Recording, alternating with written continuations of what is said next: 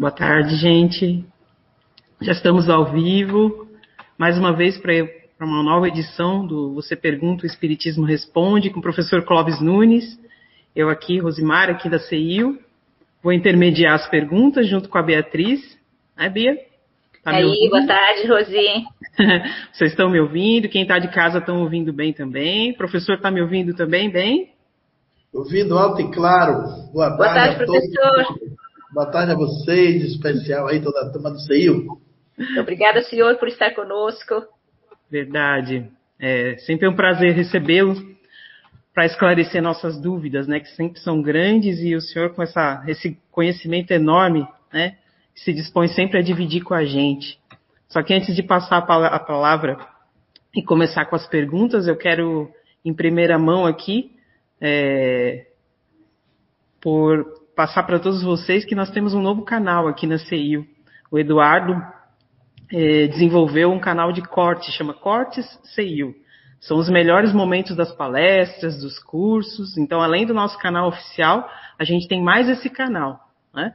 Para para fortalecer o vínculo que a gente tem com vocês e facilitar o entendimento. Às vezes a gente não tem tempo nem disponibilidade de assistir a palestra toda, então é um começo. Vou lá, entro no nosso canal de cortes, assisto um comecinho e depois vou lá, migro para o nosso canal oficial e começo a assistir todos os, o nosso conteúdo que tem lá. Né? Então eu vou fazer as perguntas do Facebook, a Bia vai ficar cuidando do YouTube, né? Enquanto as perguntas não chegam, é, tem uma dúvida que ficou aqui entre a gente e eu vou perguntar para o professor. Posso já começar, professor? A gente vai até pode as sete sim, Pode sim. Uhum, a gente vai até as sete e meia, então vamos dar agilidade para a gente ter bastante conteúdo para discutir. Então, um questionamento que ficou aqui entre a gente foi se assim, se uma pessoa né, é, sofre de, de, problema de obsessão, né, essa pessoa é obsediada por vários espíritos ou por um espírito, há possibilidade desses espíritos terem acesso a essa pessoa e terem relações sexuais e terem algum tipo de, de acesso a essa pessoa com um grau de envolvimento sexual? Isso é, um, isso é uma coisa que não se discute muito ainda, né? Mas eu acredito que haja, algum, haja alguma possibilidade. a obsessão, ela atua em diversos campos do comportamento humano. Allan Kardec classificou cinco tipos de obsessões, embora a literatura espírita, de uma forma geral, apresente apenas três, que é a obsessão simples, a subjugação e a fascinação. Mas mais tarde, Allan Kardec incorpora a possessão, depois que ele conhece o caso da Madame Julie, e inclui na Gênese também um capítulo intitulado Das Obsessões e Possessões. E também ele classifica em O Livro dos Médios a obsessão física, que é o fenômeno de poltergeist, que é bem elaborado por ele, de uma maneira bastante coerente, um tipo de obsessão que os espíritos atuam eh, nos objetos materiais. E nas obsessões simples de subjugação e fascinação, encontra-se os diferentes níveis de ação dos espíritos sobre uma pessoa. As obsessões sexuais são por demais reconhecidas. É, a pessoa sofre influência, sim, do comportamento sexual, espíritos podem induzir até uma uma atividade profunda de sexolatria da pessoa e essa atuação pode levar a pessoa a uma dependência de atividades sexuais frutos da obsessão. Eu me recordo de uma história é, interessante de um pesquisador que identificou entidades que se completavam é, sexualmente com pacientes, dele era um psiquiatra, e que começou a usar a prática espírita da desobsessão para tratar alguns pacientes, porque ele notava que havia influência de espíritos no comportamento de alguns dos seus pacientes, entre eles alguns que tinham desajustes profundos na área da sexualidade. E ele tinha um grupo de médios e sensitivos que trabalhavam eh, com uma espécie de clínica secundária auxiliar ao tratamento psiquiátrico dele, onde ele trabalhava os pacientes à distância, sem que os pacientes precisassem estarem lá. E ele fazia sessões eh, com o nome do paciente, os médios e sensitivos se colocavam na mesa e ali havia comunicação de entidades que estavam relacionadas com essas pessoas. E ele identificou muitos espíritos que eh, revelaram coisas interessantes nessa, nessa, nesse processo de atividade que ele desenvolvia. E muitos deles faziam a verdadeira incorporação do paciente. É, não tomavam o corpo do paciente, mas no sentido figurado, eles se locupletavam do êxtase sexual do obsediado é, numa relação sexual como se fosse a três. O espírito obsessor é, participava não só do coito, mas participava também das sensações do orgasmo do casal. E essas revelações traziam detalhes e peculiaridades que depois ele ia checar com os pacientes, e não tinha dúvida disso, é, que os espíritos participavam sim. Me lembro de uma senhora que uma vez, certa vez, me interrogou num sinal. Eu estava numa cidade que eu fazia algumas palestras em Recife, ali próximos à Grande Recife, e ela me abordou no sinal, ela me chamou para contar o caso dela, e que ela tinha um espírito que a acompanhava desde a sua juventude, quando ela conseguiu ver, e ela não conseguia ter relacionamento com nenhum homem, não conseguiu se casar, porque ela via essa entidade eh, nos momentos íntimos, essa entidade eh, aparecia a ela e se locupetava ali daquela situação na intimidade. E ela ficava profundamente desconfortada. Chegou a revelar isso para alguns homens, eles não entenderam, achou que ela tinha distúrbios psiquiátricos, mas ela via esse, esse segundo homem, ou essa terceira pessoa, nas relações sexuais que ela é, teve durante mais de 20 anos de sua vida. E isso atrapalhou a sua vida conjugal, a sua vida afetiva profundamente. É, André Luiz relata pela discografia do livro de Chico Xavier, se eu não estou é, com a falha de memória, aparece-me aqui no livro No Mundo Maior, é uma casa noturna que tinha atividade de danças embaixo, e em cima tinha os quartos onde os casais praticavam a prostituição ali, naquele cabaré da época. E ele além relata que o espírito orientador leva ele a ver como uma relação sexual era participada por entidades espirituais. Quando o casal terminou de dançar, ele narrava aí duas entidades, uma acoplada no campo perispiritual da mulher e uma outra acoplada no campo perispiritual do homem. Então era uma dança que aparentemente a dimensão física era dois, mas na dimensão mais transcendente, mais essencial, seriam quatro. E quando ele sobe para ter a copulação com a, a prostituta, as entidades foram juntas. E a relação sexual era feita quatro. Nesse caso, tinha até um componente a mais.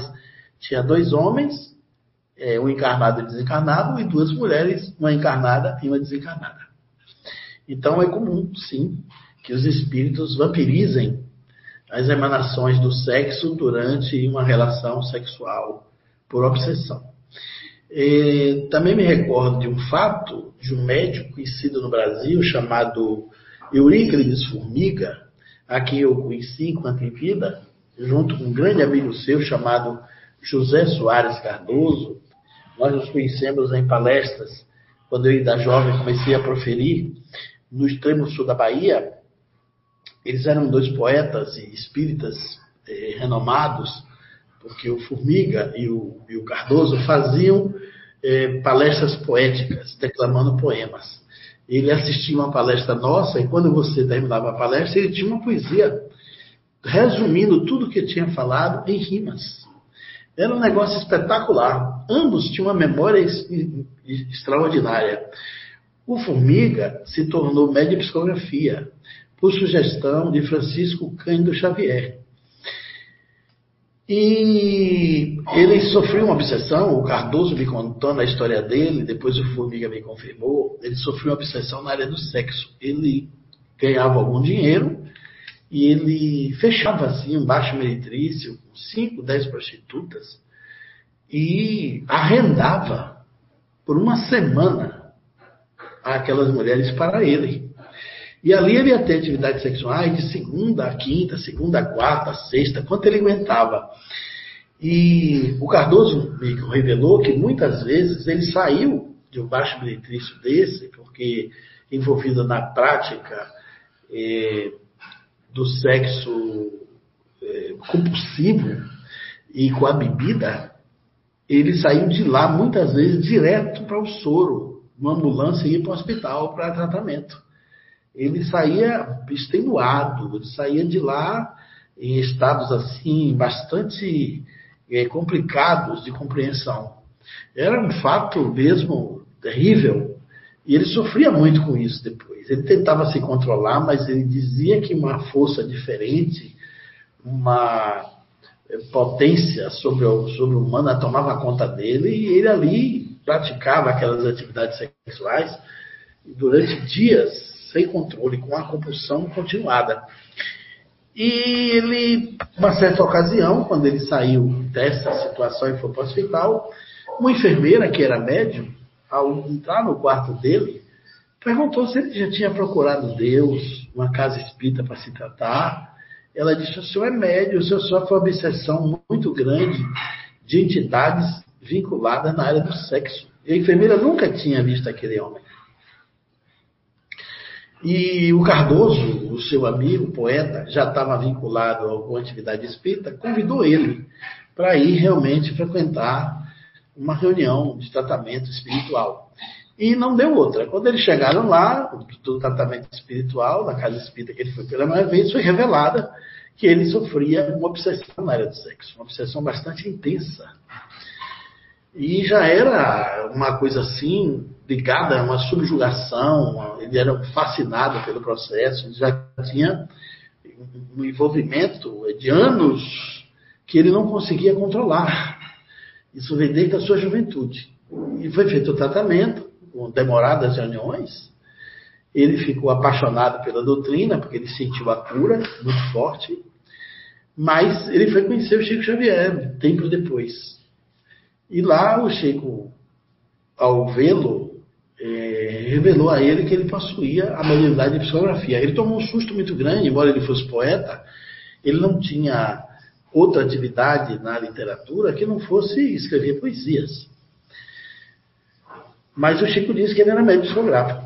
E ele atendeu o pedido de Chico e foi treinar psicografia nessa casa espírita que ele participava e se tornou um médium de possibilidades bastante ostensivas. E chegou a receber muitas cartas do além, as cartas consoladoras, é, de entes queridos, escreveu vários livros psicografados e escreveu uma obra muito conhecida chamada Motoqueiros do Além. Só casos de jovens que desencarnaram em acidentes de moto. Ele selecionou entre muitas centenas de psicografia que ele recebeu, ele pegou aquelas de motocicletas e publicou o livro. E ele também escreveu junto com o Chico. Chico psicografou na página, ele outra de espíritos diversos que se comunicavam com seus entes queridos.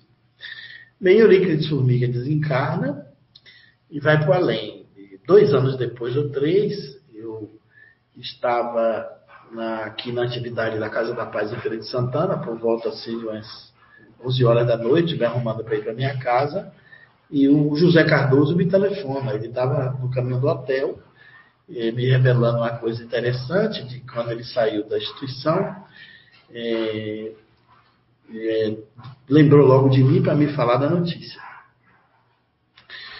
Quando eles estavam por volta de 10h40, dando quase 11 horas, iam fazer uma prece de encerramento, o Chico Xavier revela que o espírito de Emmanuel pedia que esperasse mais um pouco, porque o espírito de Eurípides Formiga estava ali e queria fazer uma carta pessoal para os amigos, em particular para o José Soares Cardoso esse poeta que foi o amigo que tratou dele da obsessão.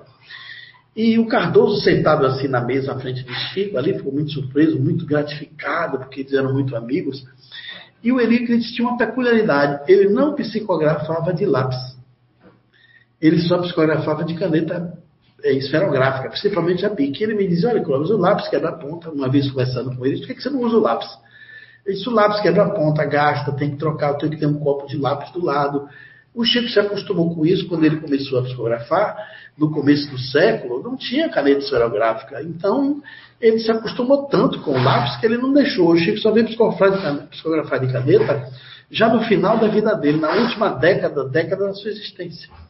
A gente via Chico psicografando já com a coordenação motora comprometida, psicografando com a caneta com a velocidade bastante reduzida, porque a máquina humana já estava em declínio e o seu sistema motor não tinha mais estrutura para uma psicografia a jato, como ele fazia na sua, no seu eh, tempo áureo de mediunidade. Então, Formiga nunca quis o lápis, só psicografava de caneta. E naquele dia, quando Emmanuel revela que Eurica de Formiga estava ali, a primeira coisa que o Chico fez foi tirar o lápis da frente dele, que tinha um copinho ali com os livros, com, com os papéis, foi no bolso do Cardoso, que sempre andava com duas, três canetas, tirou uma caneta bique azul, tirou o bocal e começou a psicografar. Ou seja, o espírito de Euripides já preferiu o elemento ali, o objeto de escrita da sua preferência, que era a caneta, e desprezou os lápis. Enquanto o Chico tinha psicografado todas as páginas da noite de lápis. Olha que curiosidade. E o primeiro verso que Eurípides Formiga escreve é uma rima interessante que ele diz assim: Das maiores provações que o meu espírito requer é servir a Jesus Cristo com tentação de mulher. E na poesia ele revelava que lá no além as mulheres eram muito mais bonitas, afeiçoadas. Ele ficava é, com aquela euforia da sexualidade é, ativa mesmo sendo um desencarnado. Vejam como uma coisa é incrível, como o espírito leva essa força consigo, porque a sexualidade se radica no psiquismo humano, e o psiquismo está relacionado ao espírito. Então, essa coisa de dizer que o espírito não tem sexo é uma interpretação um pouco equivocada. Porque quando Allan Kardec faz essa pergunta, se os espíritos têm sexo, no livro dos espíritos, a resposta deles é: não como entendeis. Ora, se eles dizem que existe uma forma que a gente não entende, a gente não pode dizer que não tem, só porque a gente não entende como é que tem. Porque a sexualidade na dimensão humana, ela está restrita à genitália, masculina ou feminina. Mas no espírito, essas forças estão na alma, está no psique. O sexo está na mente. Ninguém sente o sexo somente no órgão. O órgão é um veículo que leva os prazeres, as sensações para a mente, como a visão leva para a consciência, como a audição leva para a mente também. Então ele, o Eurípides Formiga, descrevia isso de uma maneira interessante. Inclusive, quando ele estava encarnado, uma vez ele me revelou que ele dizia, olha, eu acho que a atividade sexual assim despropositada, fora de um clima afetivo, eh, na relação mesmo de compensação é, afetiva de marido e mulher, eu acho que atrapalha um pouco a mediunidade. Eu disse, por que, Formiga? Ele disse, olha, quando eu estou no centro, preparando para me psicografar, e entra uma mulher muito bonita, e eu olho na plateia, ela também me olhar, se tiver uma troca assim, de afeto nos olhos, relacionada à admiração do corpo, das forças genésicas, eu tenho dificuldade em começar a psicografar, eu tenho que fazer prece, aquilo leva uns 10 ou 15 minutos, o retardo para começar a psicografia. Olha que detalhe interessante. Então, se essa noção que a gente tem de que na, no além o espírito não acompanha as suas tendências sexuais, é um grande engano. E a gente tem esse conceito de dizer ah, a carne é fraca. A carne só é fraca quando o espírito é fraco. Porque quem é o, viciado na sexualidade, nas taras, nos desvios, do, do sadomasoquismo ou em outros transtornos da prática sexual, não é o corpo da pessoa. É o seu espírito, a sua mente, a sua alma. É a sua condição espiritual que ainda é parôntica, está relacionada a essa ação dentro da dimensão mais primitiva. Porque o, o sexo veio para a vida, mas a vida não veio para o sexo. Então, há pessoas que têm uma, uma, um desequilíbrio nas forças genéticas que passa além do próprio controle, do, do senso de dominação própria, de equilíbrio, enquanto o sexo também é, uma, é um dos alimentos essenciais da vida, né? Porque você tem o alimento estomacal, tem que, que é pela nutrição, tem o alimento respiratório, que é pelo oxigênio, que ninguém fica sem ele, e tem o alimento hormonal, que é, é transposto de uma pessoa para outra pelo sexo. O sexo é uma nutrição indispensável para o equilíbrio emocional, o equilíbrio psíquico, o equilíbrio psicológico das pessoas. Mas quando ele está em declínio do equilíbrio, quando ele está de uma maneira exacerbada, distonado, onde há uma distonia, onde há uma disfunção de, uma, de um comportamento que está na zona do desequilíbrio, o espírito aí é o artifício desse processo todo e as obsessões existem porque o espírito leva consigo as suas tendências. E lá no além, ele não tendo como se favorecer dessa sexualidade, ele eh, se aproxima de encarnados que possam dividir com ele essas sensações essas emoções das forças eh, sexuais que residem ainda na dimensão humana. O espírito é muito materializado nesse nível, né? E tem as necessidades dele que facultam as obsessões. Então, é possível sim, com esse panorama que eu narrei, a literatura espírita tem vasto conteúdo sobre isso. Obrigado, professor. Excelente resposta. Vou passar a palavra para a Bia. Bia, tem alguma pergunta aí do YouTube? Tenho. Professor, o André Paiva, ele pergunta se o senhor sabe informar qual a relação entre Chico Xavier e a contatada Sática, ou Satica, não, não, sei como, como pronunciar, é, Elisa Maria é, de Sales Santos. Eu não consigo entender o que ele está perguntando. A relação de que Chico Xavier com quem? Com é, Satica, Elisa Maria de Sales Santos. Não, eu não tenho nenhum conhecimento sobre isso. Ok. Posso continuar, Rosa? Fez alguma aí? Eu tenho uma, tenho uma outra aqui. O Rodrigo é, Geraldelli, ele pergunta, ele diz, gostaria de saber do Clóvis é, quem foi Saibaba. Ultimamente tenho lido bastante sobre, esta, sobre este personagem e tenho achado interessante pelas suas obras. É, ele cita aqui que o senhor esteve na Índia e se pode falar alguma coisa sobre. Sim, eu estive três vezes na Índia, cada viagem em período de 20 a 30 dias em média, e pesquisei o Sai Baba e estive pessoalmente com ele, inclusive fiz algumas fotografias. Satya Sai Baba foi, sem sombra de dúvida, o maior líder espiritual do mundo do século XX. Ele nasceu na Índia, no início do século XX, e desencarnou é, no ano que o Osama Bin Laden desencarnou, aliás, no ano não, no mesmo dia.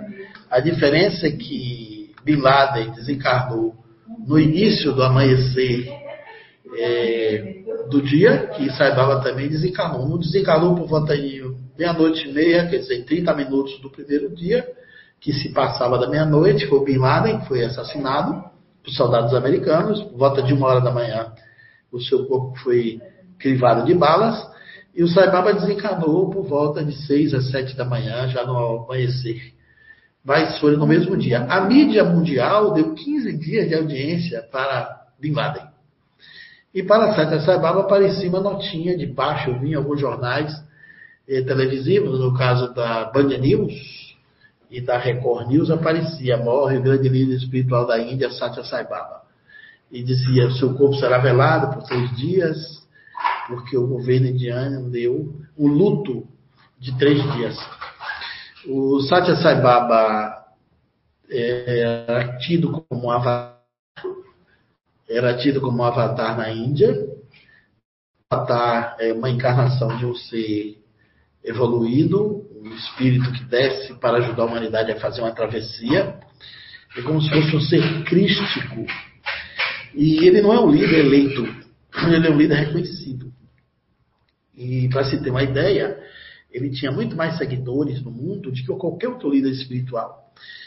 Quando eu ouvi falar de Sai Baba, foi pelos casos sugestivos de reencarnação do Dr. Remendra Nath Banerjee na Índia. E mais tarde, os amigos meus que estiveram lá o professor Hermógenes, com quem eu nutri uma amizade muito grande. O professor Hermógenes era um homem que traduziu e trouxe a introdução da yoga, da Hatha Yoga, para o Brasil. Esteve mais de 26 vezes, acho que 27 vezes na Índia. Ele tinha recebido o título de doutor honoris causa na Índia e na Sri Lanka. Era um homem de uma cultura oriental espetacular. E ele, com um outro amigo meu, chamado Daniel Cansação Pereira, me ouviram fazer uma palestra sobre Satya Sai Baba e me convidaram para ir conhecê-lo. No ano de 1992 eu estive lá, portanto, assim, uns 10 anos depois que eu ouvi falar dele pela primeira vez e que empreendi alguns estudos. Eu tinha lido do professor Hermógenes um livro, a tradução, ele foi o tradutor do livro de Harvard Buffett, chamado Sai Baba, o Homem dos Milagres. E Sai Baba, ele foi um personagem é, histórico interessantíssimo na Índia, porque ele nasceu é, de uma maneira bastante inusitada. E quando ele se tornou um caso reconhecido de reencarnação, é, quando o Dr. Remendas Banerjee narra isso, e isso era muito conhecido na Índia, era bastante corriqueiro a, a história de Sai Baba, porque ele tinha uma influência muito grande no país, ele recebia ministro de Estado, recebia eh, primeiro chanceler no país, ele recebia personalidades do mundo inteiro.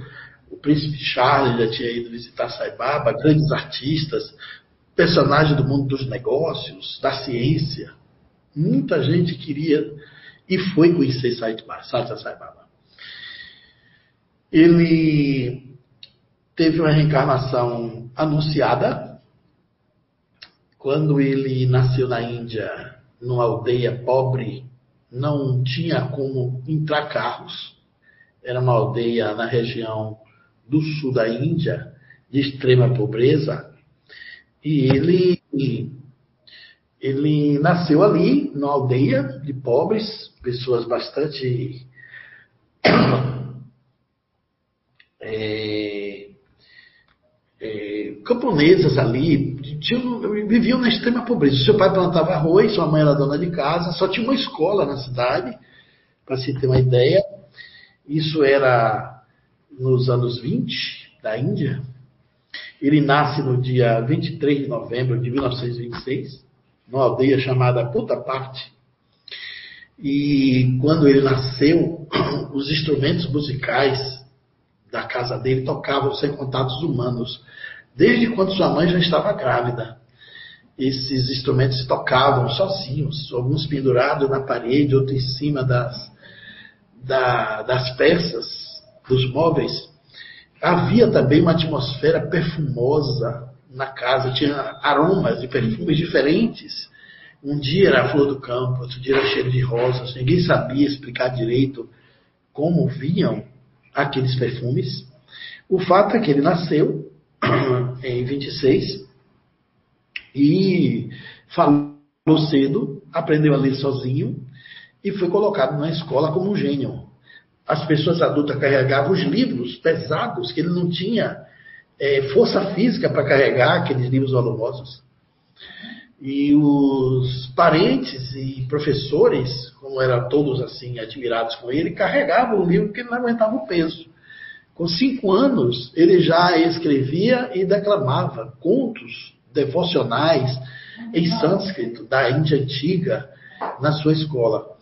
E, e tomou tanto, ele tomou tanta atenção dos professores que a escola passou a começar as aulas depois que ele fazia um canto, que era um mantra, um canto devocional, com todos os alunos, os colegas, os professores, e todo mundo se admirava como ele conseguia é, trazer aqueles contos, aqueles cantos é, do passado longínquo da, da Índia, quando o hinduísmo tinha começado a se manifestar como tradição religiosa. Ele tinha portador de fenômenos paranormais, tinha uma árvore, que é um pé de tamarineiro, que eu estive lá nesse tamarineiro, está é, na biografia dele. Aliás, ele foi o o líder espiritual mais biografado de todos os tempos. nenhum papa, nenhum pastor protestante, nenhum reverendo, seja lá das religiões ortodoxas ou anglicanas, nenhum prêmio Nobel teve tanta gente biografando ele como Sai Baba. Antes dele morrer, ele já tinha mais de 140 biógrafos. Depois da sua morte, se extrapolou. Hoje já são quase 400 pessoas que escreveram sobre a vida de Sai Baba. E ele, nesse pé de tamarineiro, quando ele era jovem, ele ficou é, notório, ele foi notabilizado em toda a região, em toda a cidade, inclusive por diversas famílias, autoridades que viam isso. Ele se reunia com seus colegas, com uma, um grupo grande de jovens, debaixo desse pé de tamarineiro, e ali ele tirava frutas que não tinham no pé, ele tirava caju, ele tirava goiaba, ele tirava uvas desse mesmo pé de tamarineiro. Ele chegava num galho, fazia um gesto e a uva vinha para sua mão. Ou seja, ele tinha o poder de transportar esses alimentos, essas frutas diversas, para suas mãos, mesmo que ela não existisse na região. Quando alguém adoecia, ele aparecia com as ervas medicinais que não estavam plantadas ali. E misteriosamente as pessoas faziam chá e ficavam boas. Aos 13 anos, ele abandonou a escola e disse aos seus professores, num discurso célebre, numa data memorável que todo mundo relata nas biografias, ele disse: Eu não pertenço mais a essa escola, eu tenho uma missão no mundo, eu sou a reencarnação de Sai Baba de Shirdi, porque esse nome Sai Baba como de Allan Kardec foi um nome adotado de outra encarnação, o nome dele não era Saibaba, ele adotou aquele nome naquele dia. Nessa reunião célebre da escola, eu sou a reencarnação de Saibaba de Shirdi, tenho uma missão no mundo, meus devotos me esperam, eu não pertenço mais a esse é, estabelecimento de ensino. Ele saiu dali e foi para sua casa, seguido por muita gente, porque ele já era reconhecido como jovem paranormal e um sadhu praticamente, e ele foi numa loja de tecido, que os sadus é, verdadeiramente reconhecidos usa uma, uma túnica ocre, um amarelo ocre, ou, ou laranja, né? E ele pediu tecido para fazer, o pessoal doou aquele tecido já para ele, foi para casa, começou a cortar roupa para vestir aquela túnica. O seu pai era um agricultor, soube a notícia de que o filho tinha abandonado a escola e foi para sua casa, assim, com uma certa revolta e compreensão, cheio de gente na casa, na aldeia. Tinha uns visitantes que estavam ali, que não conheciam o pai dele. Logo na entrada, a casa lotada de gente, e uma mulher disse a ele: tem um menino santo aí dentro, por que, que o senhor não se lava para falar com ele? Ele ficou mais zangado ainda, pegou uma vara e o Sai Baba, que na época o seu nome original era Satya Narayana Raji, era o nome de batismo dele como pai, registrou com a sua mãe, com a sua esposa, né? Satya Narayana Raj, não tinha nome Sai. O pai chega pela porta, ele está na sala com a opção, gente ali, todo mundo assim, aproximado demais. E o pai diz: Quem você pensa que é? Um visionário irresponsável para largar a escola e você quer virar sadhu? O pai tinha sonhos que ele pela inteligência que ele possuía, ele arranjasse um bom emprego e tirasse a família daquela condição difícil, de dificuldade. E ele diz: Meu pai, abaixe sua vara, eu não lhe pertenço mais, e nem pertenço a essa família. Eu sou a reencarnação de Sai Baba de Shirdi. E eu tenho uma missão no mundo, meus devotos me esperam. A mesma coisa que ele disse do colégio.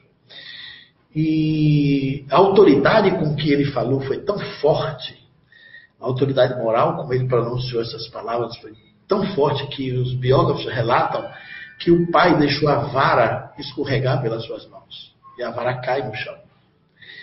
E ali o, vale a pena dar uma pausazinha, fazer um parênteses para dizer quem foi o Sababa de Shiri. Sababa de Shiri foi um homem santo na Índia que conseguiu pacificar o país durante 50 anos.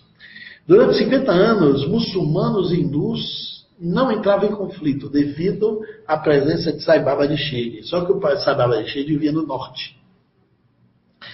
Ele era um homem franzino, possuía uma túnica na cabeça, vestia um, um, um, turbante na cabeça e vestia uma túnica branca ou, ou colorida.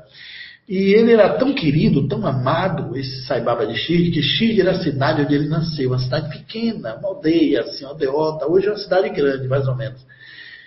Portanto, ele é conhecido como Saibaba de Shirdi. Ele tinha poderes paranormais de transportar objetos de um lado para outro e ele foi biografado também por muitos autores na Índia. Eu trouxe um dos seus maiores biógrafos, uma mandei esse livro de navio, foram 82 livros que eu selecionei na Índia, mandei de navio para o Brasil, quando eu estava lá. Essa biografia que eu trouxe tem sete volumes. O autor, para falar de Sai Baba de Shirdi, precisou escrever sete volumes.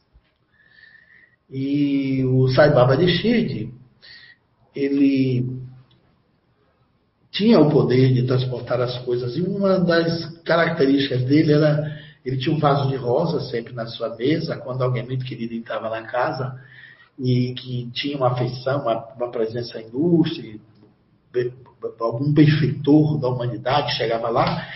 Quando a pessoa estava na porta, ele chamava pelo nome, fazia um gesto com as mãos, a rosa saía sozinha do jarro volitava e ia até a mão da, daquela pessoa. E a pessoa segurava sobre o peito, que a rosa ia ao encontro daquela pessoa.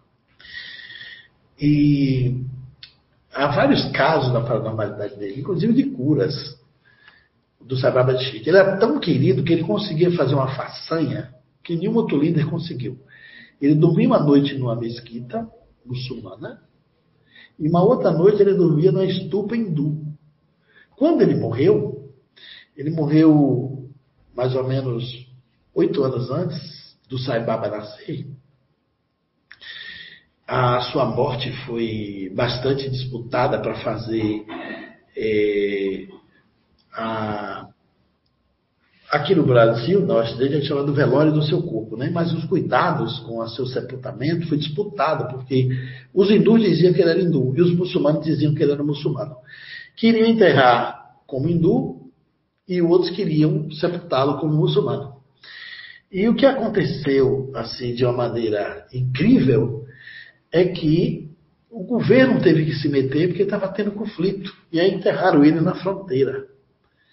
Por enterrar ele na fronteira entre a Índia e o Bangladesh, que era um dos, dos países muçulmanos. E na hora que abriram o caixão, o corpo dele tinha desaparecido. Os biógrafos todos dizem que dentro do caixão só tinha flores. Ele talvez tenha feito esse transporte espiritual do seu corpo para que não ficasse brigando na perpetuidade pelos seus restos mortais, que não tem muita importância diante do que ele ensinava. Mas esse Saibaba de Shirdi, ele tinha muitos seguidores, mas tinha um discípulo muito próximo chamado Senhor de Shit, e ele criava uma garota, uma órfã, que a mãe o entregou com ainda integridade, cerca de três anos. A menina tinha uns 13 quando ele fez o Mahasamadhi. O Mahasamadhi é uma coisa que para nós aqui é impressionante, mas para a Índia é muito comum. Maha quer dizer grande, Samadhi quer dizer partida, viagem. O Mahasamadhi é a morte consciente de um espírito evoluído na Índia. Isso é comum entre os budistas tibetanos, entre os lamas, eles fazem o Mahasamadhi. É, aqui no Ocidente, um hindu muito famoso chamado Paramahansa Yogananda, que escreveu um livro notável chamado Autobiografia de um Yogi. Esse livro é uma das mensagens espirituais mais lindas que alguém pode ler. E é incrível como você vê o espiritismo da primeira à última página do livro inclusive com os fenômenos mediúnicos que ocorriam em torno de Paramahansa Yogananda. Paramahansa Yogananda faz o Mahasamadhi, assim como o Sai Baba de Shirdi faz. E tem até a foto do último sorriso dele, o último adeus, é a morte consciente. Ele reúne as pessoas, diz o dia que vai morrer, prevê o dia, reúne, recosta numa cama, dá o último adeus, as últimas palavras, se despedem, fecha os olhos e vai embora. Sem nenhuma dificuldade, sem dor, sem sofrimento. É o Mahasamadhi. O Sai Baba na hora do seu Mahasamadhi, dessa morte consciente, Ele chama a menina para não ficar traumatizada com a perda da saída dele e manda ela ir no mercado fazer umas compras. E ela vai, o mercado dava 20 minutos caminhando de ida, 20 de volta, mas o tempo que ele ia escolher as compras e as verduras estava em torno de uma hora. E ele chamou de Chite, já tinha marcado a despedida dele e disse: Olha, daqui a oito anos eu vou reencarnar no corpo de uma criança de cor escura, de pele escura, do sul da Índia. Quando eu tiver mais ou menos com 18 para 20 anos, eu já estarei com minha missão consagrada lá. Você deve preparar sua mudança um pouco antes disso e ir para lá para você continuar sendo o meu secretário. Olha que coisa incrível. Parece um conto de caruchinha, você ouvindo contar isso aqui. E o Dixite se organiza e vê o, o, o Saibaba Dixite fazer o último adeus, se despede, o último sorriso. E a menina, quando volta, o seu pai de criação estava desencarnado. Passam-se os anos, a fama do Saibaba do Sul, do Satyanarayana Raj, que dizia essa reencarnação de Saibaba de Shidi, cresce em toda a Índia e chega no boca a boca até aquela região onde ele viveu no norte. O Dishit vai de trem, desembarca em, em, em Bangalore e de lá ele vai até a aldeia de Putapati. Ficava abaixo, nas, nas margens do rio, Chitravati só entrava de, de, de cavalo ou de jumento, não tinha estrada para carros. Ou de a boi, né? carro de boi, aquela estradinha estreita. O Nishit vai com a família, reconhece ele como sendo a reencarnação de Sai Baba Nishit e passa a ser o secretário dele por muitos anos. Alguns anos depois, ele escreve para aquela jovem. O Sai Baba já tinha feito um ashram, quando ele sai daquela casa com os 13 anos, ele não fica mais na casa do pai. Ele vai para uma praça, com 13 anos de idade, vai para uma praça, arma uma tenda de lona e ali começa a sua missão espiritual. Ele faz o primeiro acha na praça pública, aquela casinha de lona vira uma casa de alvenaria e mais tarde vira um grande mandir, uma residência é, com cara de palácio mesmo, palaciana. E ali se reuniam as pessoas no pátio, no passeio, eh, na área livre, na frente, naquele lago acimentado. Pessoas do mundo todo se sentavam no chão para ver o Sai Baba. De um presidente a um primeiro-ministro, a um jogador de futebol, a um grande líder espiritual, todos iam ali. Esperava ele sair na praça, que era cultural. As pessoas faziam uma fila imensa. E a gente chegava às 5 da manhã, entrava na fila e tinha a fila dos homens e as filas das mulheres, isso era separado lá por gênero. As mulheres tinham hospedaria separada dos homens, mesmo que fossem casais, tinha que se separar lá. E era feito para evitar problemas, né? Muita gente, a média de 5 a 8 mil pessoas por dia estavam lá nos, nas, nos períodos que eu fui. Em outubro, que era o aniversário dele, outubro para novembro, dava muito mais gente. Era o período que a Índia tinha um clima melhor, porque outras partes do tempo tinham monções, muito calor, muito quente. Mas a parte que era mais confortável no clima, a época do ano, dava em torno de 50, 60 mil pessoas para ver o Satya Sai Baba. Teve época de dar 100 mil pessoas. Ele sobrevoar de helicóptero para dar bênção às pessoas uma multidão compacta que se acumulava. Eu vi fotos que a lente da máquina não pegava a extensão da multidão, que se espalhava até pelas montanhas. Todo mundo sentado para ver o Sai Baba. Era uma coisa espetacular. E ali os servas dele acordavam cedo, a gente entrava nas filas, 50 filas de 200 pessoas, por exemplo, ou 300, 400, dependendo da época eles sorteavam um número na frente da fila, o primeiro da primeira pessoa da fila pegava o número dentro de um saco, como fosse um coador, né? Era um saco com um cabo. E se você tirasse a fila 2, 3, 4, você caminhava e se sentava perto da porta da casa de Saibaba, onde ele saía para dar o darsha, que significa a bênção com a presença. E aí ele saía do seu mandi, passava ali, ele tinha poderes paranormais, ele fazia assim com as mãos. Vocês podem ver no YouTube, tem muitos vídeos dele. Ele fazia assim com as mãos e trazia, ele transportava para mãos uma cinza chamada vibute, uma cinza com poderes curativos, uma pitadinha de vibute daquele, num copo de água era remédio que curava. E as pessoas se acotovelavam por aquele vibute, porque havia inúmeros relatos de doenças que foram curadas pelo vibute.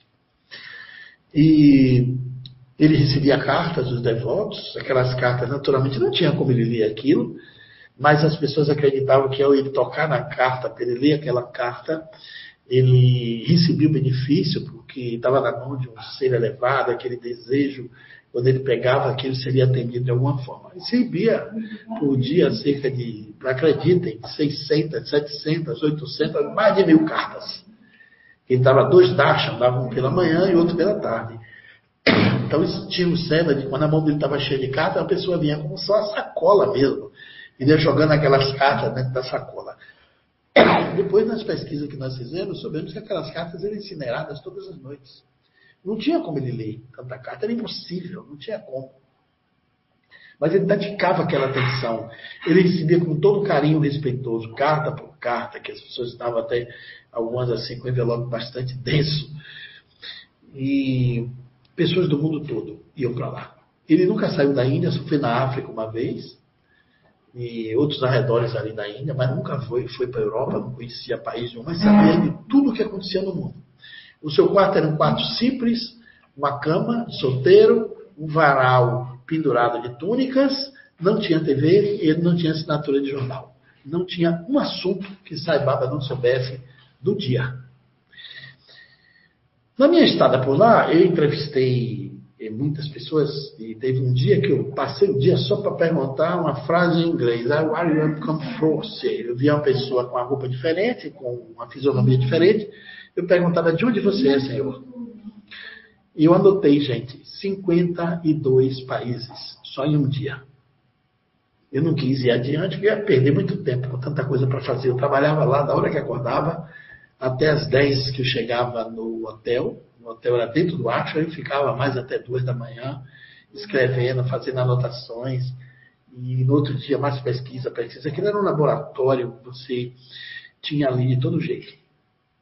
E quando eu, é, eu fui ver essas biografias dele, para saber a história dele lá, cada, uma, cada um biógrafo escrevia de uma maneira mais fascinante do que outros, porque havia um biógrafo que já tinha morrido, que eram senhores que conheceram ele da juventude, e a maioria dos biógrafos estavam vivos. E outros eram recém-publicados livros de biógrafos contemporâneos a mim. E eu queria escrever o um livro sobre Sai Baba também. Estava lá com essa ideia. Pensei até no título, Satya Sai Baba, o fato do fenômeno. O fato do fenômeno. E acabou que ele desencarnou e eu não terminei o livro. Eu precisava ter voltado lá, mas quando eu me programei para voltar, a morte dele veio e não deu para. A desencarnação dele não deu tempo do meu retorno. Mas é, ele curava pessoas, havia um galpão imenso cheio de cadeiras de rodas e de muletas que as pessoas deixavam lá.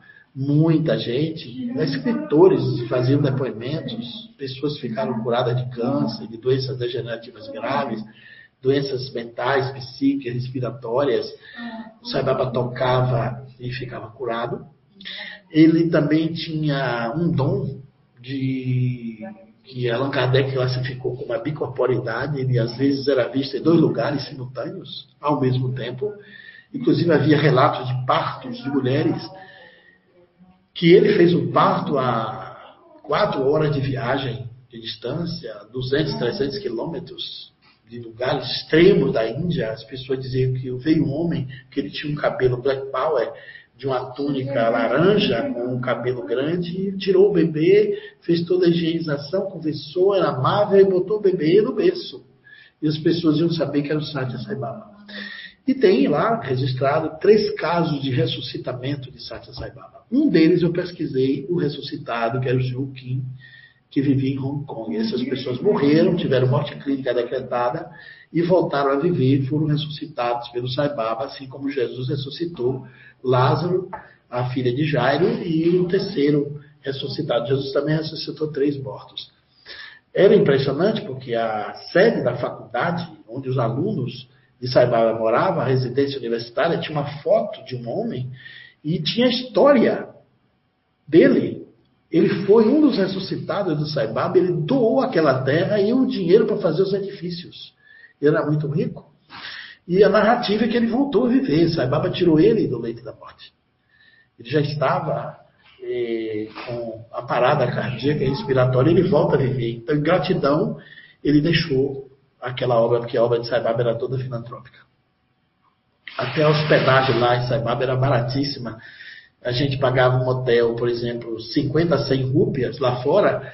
Dentro de Saibaba era 10, 12 rúpias. Não se falava em propina, ninguém dava gorjeta, era proibido dar gorjeta até o jardineiro. E o Saibaba mantinha essa obra. Ele tinha seguidores em mais de 70 países do mundo, o movimento dele hoje alcança mais de 100.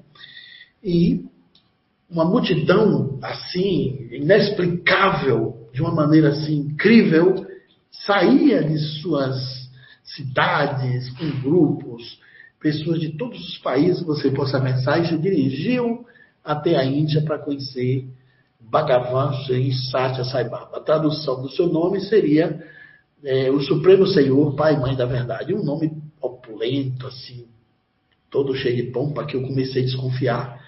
E você vai chegando mais perto, o nome vai ganhando mais é, representatividade.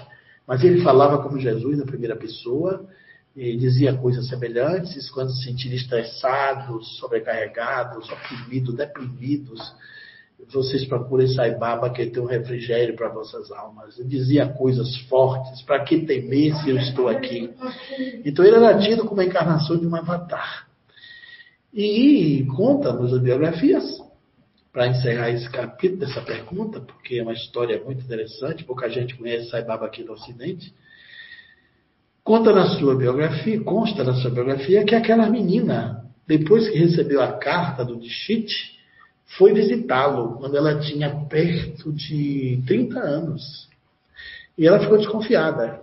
Quando ela viu o Saibaba sair do manti, cabelo black power, aquele cabelo dos anos 70, é, foi a moda dos anos 70, ela começa a fazer uma associação. Não é o meu Saibaba, o meu usava um turbante, ele usa esse cabelo solto, o outro Saibaba vivia nas mesquitas, não tinha uma casa própria, ela ficou toda desconfiada, mas ela ficou ignota, sentada no meio da multidão, que ali era a média de 500 a 800 pessoas por dia.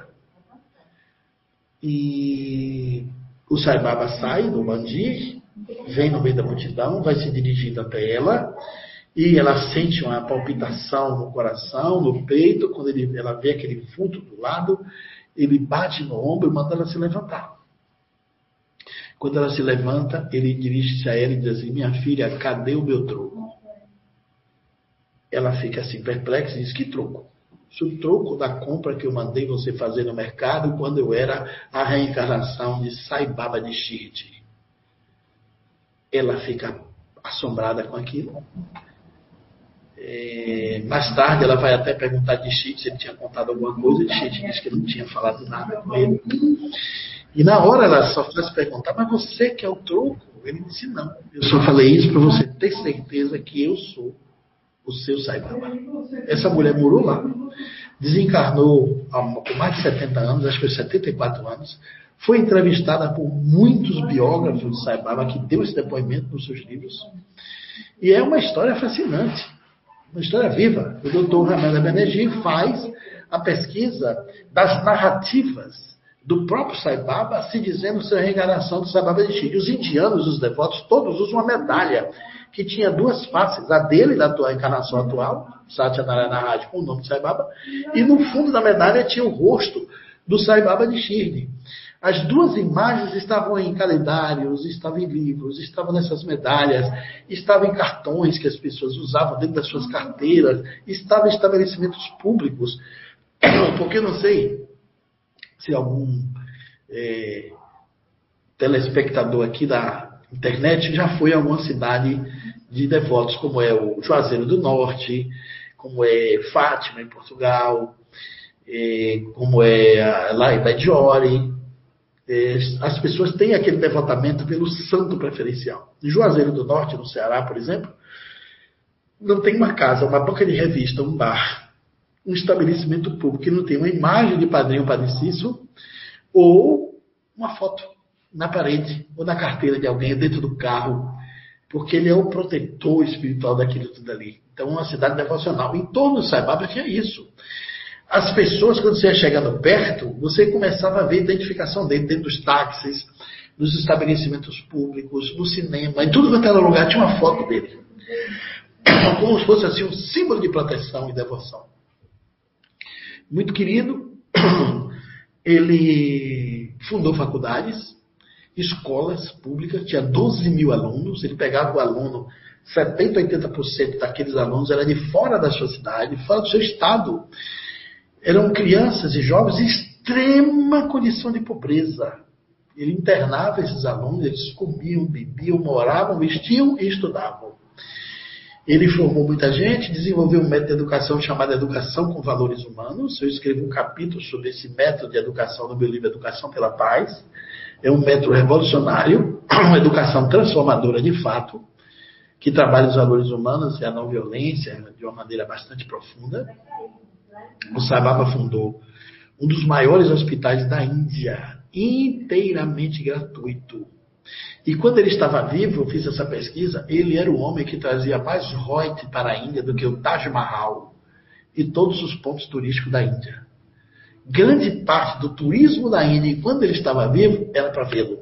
As pessoas iam fazer o seu tour, mas tinha Sai Baba incluído no seu turismo religioso e espiritual. Então eram dias extraordinários aqueles, quando o Saibaba aparecia, era um silêncio de morte. Nenhuma mosca se movia. As pessoas silenciavam, paravam, paralisavam para ver o Swami passar lenta e serenamente na frente das pessoas. Ali ele dava entrevistas, as pessoas que estavam na frente da fila, essa era a vantagem de entrar na fila para o sorteio. E nem todos que estavam lá entravam na fila, mas as filas já eram monstruosas, eram imensas, grandes. Dava duas mil pessoas em cada gênero, masculinos e femininos. Os outros se, se acomodavam atrás da última fila mesmo. E ele passava as pessoas que estavam na frente, recebia o vibute, podia entregar as cartas e recebia entrevista com ele. Essa entrevista ele chamava para casa dele, numa sala menor, entrava grupo de 10, 12, 15, 20 pessoas, e ali ele conversava por uma hora, duas horas, ele transportava objetos, ele trazia relógios, pulseiras, tudo de metal nobre, anéis com rubi, entregava às pessoas. Ele fazia um aceno com a mão e aquele objeto vinha para sua mão. Eu assisti. Tive a entrevista com o Saibaba nessa sala, vi ele materializar aos olhos dos indianos, mas na verdade era transporte, quatro objetos físicos, um Buda, um relógio, um anel, uma pulseira, para um, um inclusive um, um, relógio também para um brasileiro, e para a filha de Daniel Cassação Pereira, um, uma imagem de Buda assim feita em acrílico, e ele me deu os vibutes, porque na hora que eu estava na frente dele, ele transportou o vibute para a mão. Quando botou na minha mão, eu pedi entrevista, mas em torno de mim eu vi os indianos puxarem. Quando eu olhei, só tinha o pó do vibute. Ele olhou para mim, sorriu e eu pedi entrevista. Aí ele perguntou quantas pessoas tinha no meu grupo. Eu disse que eram só duas. Ele disse, venha. Aí eu levantei, fui e consegui entrar com um tradutor chamado Hugo Dedil, que era um italiano, que trabalhava como pintor no museu dele, era um artista plástico da Itália, e que foi o nosso tradutor, já morava lá no Mandir com Saibaba. De formas que esse homem interessante, ele pregava uma coisa muito forte, ele dizia é, que não tem, a Índia está dividida em casta, né? Então ele dizia que não existe castas. A única casta é a da humanidade. Não existe vários deuses, só tem um Deus, ele é onipresente. Só tem uma linguagem, embora existam muitas línguas, só possui uma linguagem, que era a linguagem do coração.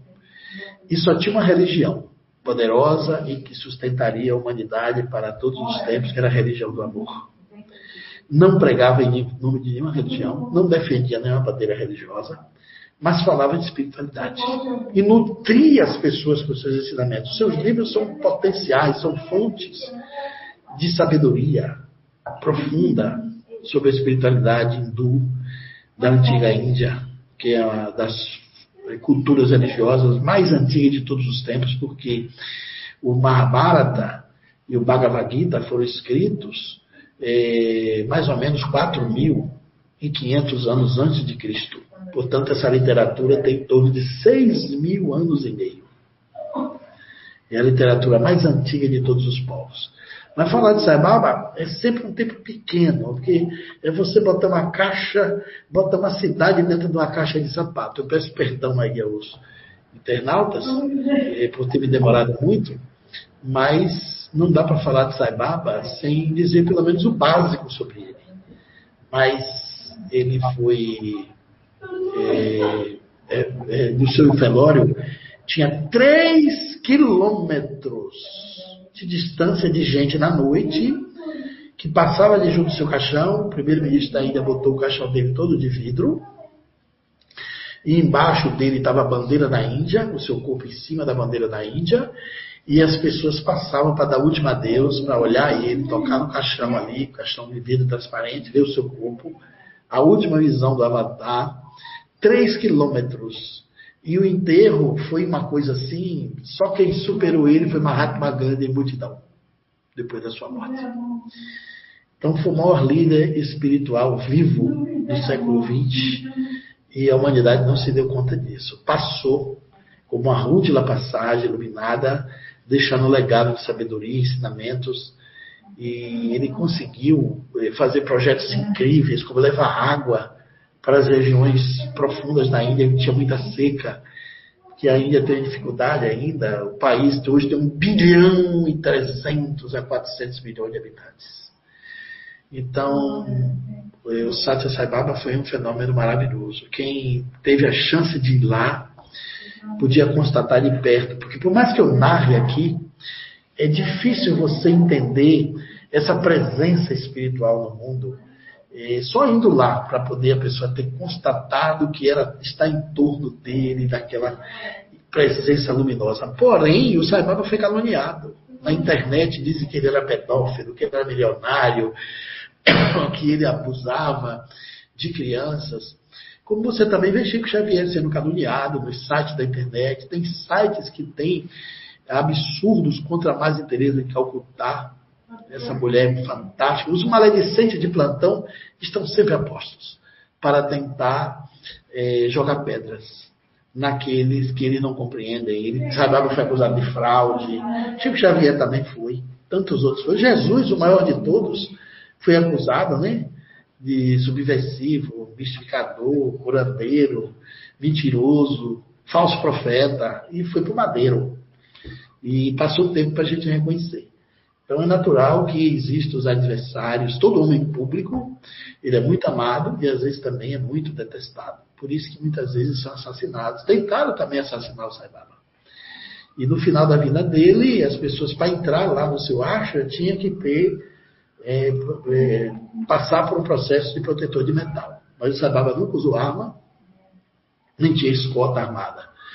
O governo da Índia lhe dava toda a cobertura, mas ele foi também, sofreu tentativa de assassinato e conseguiu superar isso. Deixou um legado, seu acha, ainda existe, as faculdades existem, o hospital ainda existe. Outra coisa, gente, era o único hospital 100% gratuito da Índia. 100% gratuito. Isso era impressionante como ele conseguia. Como as faculdades dele, as escolas, ninguém pagava 10 centavos de mensalidade. Esses 2 mil alunos, 12 mil alunos, estudavam inteiramente de graça. Não tinha salário nem do professor. E eu fui entrevistar, a maioria dos professores lá eram aposentados. Eram professores que foram para lá para dedicar vida, para ensinar depois de muitos anos de terem lecionado em sala de aula, para ajudar a obra missionária do Bhagavan Swami Sirisatya Sai Baba. Esse é um resumo muito pálido da grandiosa vida e obra desse homem, já que a pergunta evocou o nome dele, e eu acho que senti a vontade, já que a gente tem um espaço grande. Sai Baba não era um médium, ele era um paranormal, portador de fenômenos paranormais, o dom da cura, o dom de transportar objetos, e de conversar com as pessoas sobre diversos assuntos da sua cidade, do seu país, da sua, da sua realidade sociocultural, do momento que você vivia. Ele falava como se ele tivesse lido a notícia do dia. Isso impressionava todas as pessoas. E ninguém sabia direito como é que ele conquistava essa informação. E a maioria dos livros do Sai Baba foram copiados das suas falas, dos seus discursos. Os devotos copiavam e transformavam aqueles discursos em livros. Tem vários livros, que é o discurso de verão, que ele falava para multidões de alunos. E daqueles discursos saíam obras incríveis. E também os ensinamentos espirituais. Tinha o pensamento do dia do ashram, que as pessoas faziam fila para copiar. Na madrugada, o Sai Baba dizia o pensamento do dia e as pessoas copiavam. Pensamentos assim, frases que davam uma tese. Uma delas que eu gostei muito e anotei, e uma que eu uso também no movimento da paz, que é as mãos que auxiliam fazendo paz são mais santas que os lábios que rezam. Nessa frase eu encerro o conteúdo sobre Sati Sai Baba. Vamos à próxima pergunta. Prometo ser mais breve. Professor, eu fiquei tão maravilhada com, com a história que eu entrei na história e, de repente, quando o senhor chegou no final e falou que eles também, como grandiosos que foram, mas também foram caluniados, foi que eu voltei à realidade. Poderia ficar, a gente podia, creio que todos nós poderíamos ficar por, por horas e horas ouvindo o senhor contar essas histórias é, maravilhosas. Vale a pena ler os livros, viu? Vale a pena ler os livros, Bia. Eu confesso que eu só conhecia o nome mas não a história. Então não conhecia nada. E eu tenho aqui o Alaor Borges, que ele ele agradece e lhe parabeniza pela excelente exposição do tema. Ah, Rodrigo Alaor, querido lá das Minas Gerais. Obrigada, professor. Rose, com você aí. Tá bom. É, eu vou fazer uma pergunta do, do Facebook agora, do Marcelo Rosenbrock. Ainda falando sobre as obsessões, ele pergunta assim: se é possível a gente sofrer obsessões de pessoas encarnadas e de que forma isso acontece? Sim, tem obsessão que é feita de pais para filhos, de maridos para mulher, de, de mulher para o marido, de mãe para filhas ou filhos, e tem até auto-obsessão, que a pessoa pode também se auto-obsediar. Essa palavra obsessão tem vários sentidos. Na psiquiatria, ela é classificada até dentro do, do, do clima dos transtornos eh, obsessivos compulsivos ou dos transtornos mentais, né? Mas no Espiritismo, que usou a palavra antes, que pertence ao vocabulário criado por Allan Kardec, a obsessão é a influência eh, malévola de um espírito sobre uma pessoa durante um determinado tempo da sua vida. Mas pode existir também a obsessão de espírito encarnado para outro espírito encarnado. Então, eh, tem vários livros do movimento espírita que falam sobre isso, de autoria da médica e escritora, presidente da Associação Médica Espírita, a doutora Marlene Nobre, que escreveu, que escreveu o livro eh, Obsessão e Suas Faces. É, a Sueli Calda Schubert escreveu também sobre obsessão. Tem outro livro chamado Obsessão e Desobsessão, um assunto bastante lindo no movimento espírita. E tem a literatura de Allan Kardec, tanto no Evangelho segundo o Espiritismo, quanto no Livro dos Médiuns e quanto na Gênese, um capítulo especial sobre obsessões e possessões. Então nós vamos encontrar sim é, essas obsessões nas suas diferentes faces e também tem a informação da profilaxia, da terapêutica da obsessão. Né? Mas regra geral, é, a obsessão de encarnado para encarnado é exceção, mas ela pode existir sim. Regra geral é de um espírito sobre a pessoa. Obrigado, professor. Bia, tem bastante perguntas ali no YouTube, né? Tem, tem bastante. Vou seguir aqui então com a do Leandro, a pergunta do Leandro Kujawski, que ele, ele diz boa tarde e pergunta, ele pergunta se o senhor pode descrever o amor na maneira altruísta no espiritismo e correlacionando com as, com as diversas caridades? Olha, definir o amor, as palavras são estreitas, curtas e ficam até anacrônicas, porque amor é um dito indizível, é um sentimento que Verdade. as palavras não definem, porque o amor está acima, o verdadeiro amor está acima de qualquer expressão da sexualidade. O sexo nunca foi amor, embora as pessoas, na hora de fazer o sexo, convida a outra para fazer amor. Mas se sexo fosse amor, o mundo estaria nas altiplanuras celestiais, porque nunca teve tanta liberação sexual quanto nos últimos é, anos, as últimas décadas. No entanto, nós vemos muitos casais vivendo verdadeira solidão a dois. O verdadeiro amor, ele é incondicional. É amar sem condições nenhuma de retorno. É amar por amar. Você doa sendo, não doa querendo. Você não doa querendo retorno, nenhum tipo de volta. Você é amar sem ser amado, por exemplo. Maior expressão do amor, Jesus declinou, né, que é amar o próprio inimigo. Você pode amar o amigo, mas amar o inimigo é muito difícil. Fazer o bem por aqueles que vos perseguem orar por aqueles que vos caluniam e odeiam. Olha que frase poderosa. É além da realidade social cotidiana. Tanto é que essas passagens do Cristo sobre o amor, o Sermão da Montanha, ah, os ensinamentos que ele deu de é, compaixão, de dizer aos discípulos, né? até hoje é meio compreendido. E Jesus dizer coisas assim. Os biógrafos de Jesus dizem que ninguém falava, nem o homem falava como ele. Quando ele expressava sobre o amor, ele fazia parábolas e fazia também é, comparações interessantes que desconcertavam aqueles que ouviam momento que ele está com os discípulos, os discípulos atônitos, quando ele dizia isso, né, deveriam, no mínimo, ficaram perturbados. Disse: Estive nu e você com frio e não me cobristes, não me vestistes. Estive preso e não me visitastes. Tive fome, não me deste de comer. Olha que coisa incrível. Os discípulos disseram: Mestre, nós nunca lhe vimos preso, nunca lhe vimos com fome, com frio, nem nu. Aí Jesus volta para ele e diz: Todas as vezes que vocês deixaram de fazer a um desses pequeninos, ou seja, os excluídos, os presos, os marginais, os que estavam nas minorias, foi a mim mesmo que o fizeste. Naquela hora, Jesus declamava uma posição tão grandiosa do amor, porque isso era como se fosse para ensinar aos seus discípulos que a dor do outro deve ser sua dor também. E que horizonte difícil de chegar.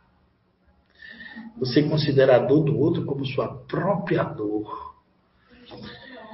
É uma dimensão de amor extraordinária, fora dos horizontes da percepção humana convencional, das paixões.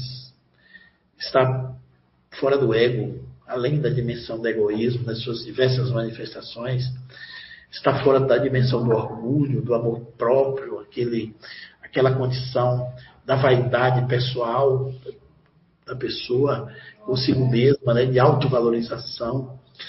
E Jesus ensinava os discípulos a apagar o próprio ego, para poder amar intensamente. Esse amor que, que arrebatou Teresa de Calcutá, o mesmo amor que arrebatou Francisco de Assis que arrebatou Mahatma Gandhi pela compaixão, pela não violência, do amor direito dos outros. É, Francisco de Assis foi uma expressão poderosa. Os espíritos dizem que depois de Jesus aqui no Ocidente foi o maior espírito que chegou por aqui. E Francisco deixou mais de 30 mil discípulos. 400 dele foram para o Japão, foram para o Oriente. E lá os, Japões, os japoneses é, condenavam os leprosos. Naquela época, os leprosos eram, eram todos eles é, segregados de uma maneira terrível. Isso, assim, isso em Roma, eles viviam nas catacumbas, no, no vale dos leprosos. E no Japão, eram aquelas falésias imensas, eles viviam lá embaixo. Não tinha um mar, mas tinha uma descida que só ia por escada de corda. E é como os japoneses é, é, degradavam os seus parentes leprosos lendo uma carta, como se fosse uma carta de é, morte para eles. Eles tinham morte social, morte familiar, os parentes não podiam mais visitá-lo. Eles desciam aquela escada e viviam das migalhas que eles jogavam. Os parentes que tinham leprosos ali embaixo jogavam comidas nos sacos ou em caixas forradas de capim no chão para a comida chegar com tombo e não se espatifar na queda. Ou desciam nas próprias cordas. Quando os franciscanos desceram para o norte, para o sul do Japão, que encontraram essas comunidades de leprosos nessas regiões praticamente abissais, isoladas, né? Incrível. Desciam a metade do, dos franciscanos para lá, para se misturar com os leprosos. Alguns subiam, diziam necessidades. Para as famílias não ter é, medo do contágio, aqueles que recebiam o recado nas cordas, na beirada ali, procurava levar alimento, agasalho, roupa, remédio. Ah, os parentes ficavam impressionados e diziam: Mas quem é esse povo? Que ama os nossos leprosos lá embaixo mais do que a nós próprios, do que nós amamos. E no Japão, eles diziam: Incrível não é eles, era o mestre deles, o tal do Francisco, que amava mais do que eles ensinou eles a amar desse jeito. Que coisa impressionante, hein? E o que narra a história é que raríssimos ficaram leprosos. Parece que a capacidade de amar deles aumentava a imunidade. E eles não pegaram a lepra.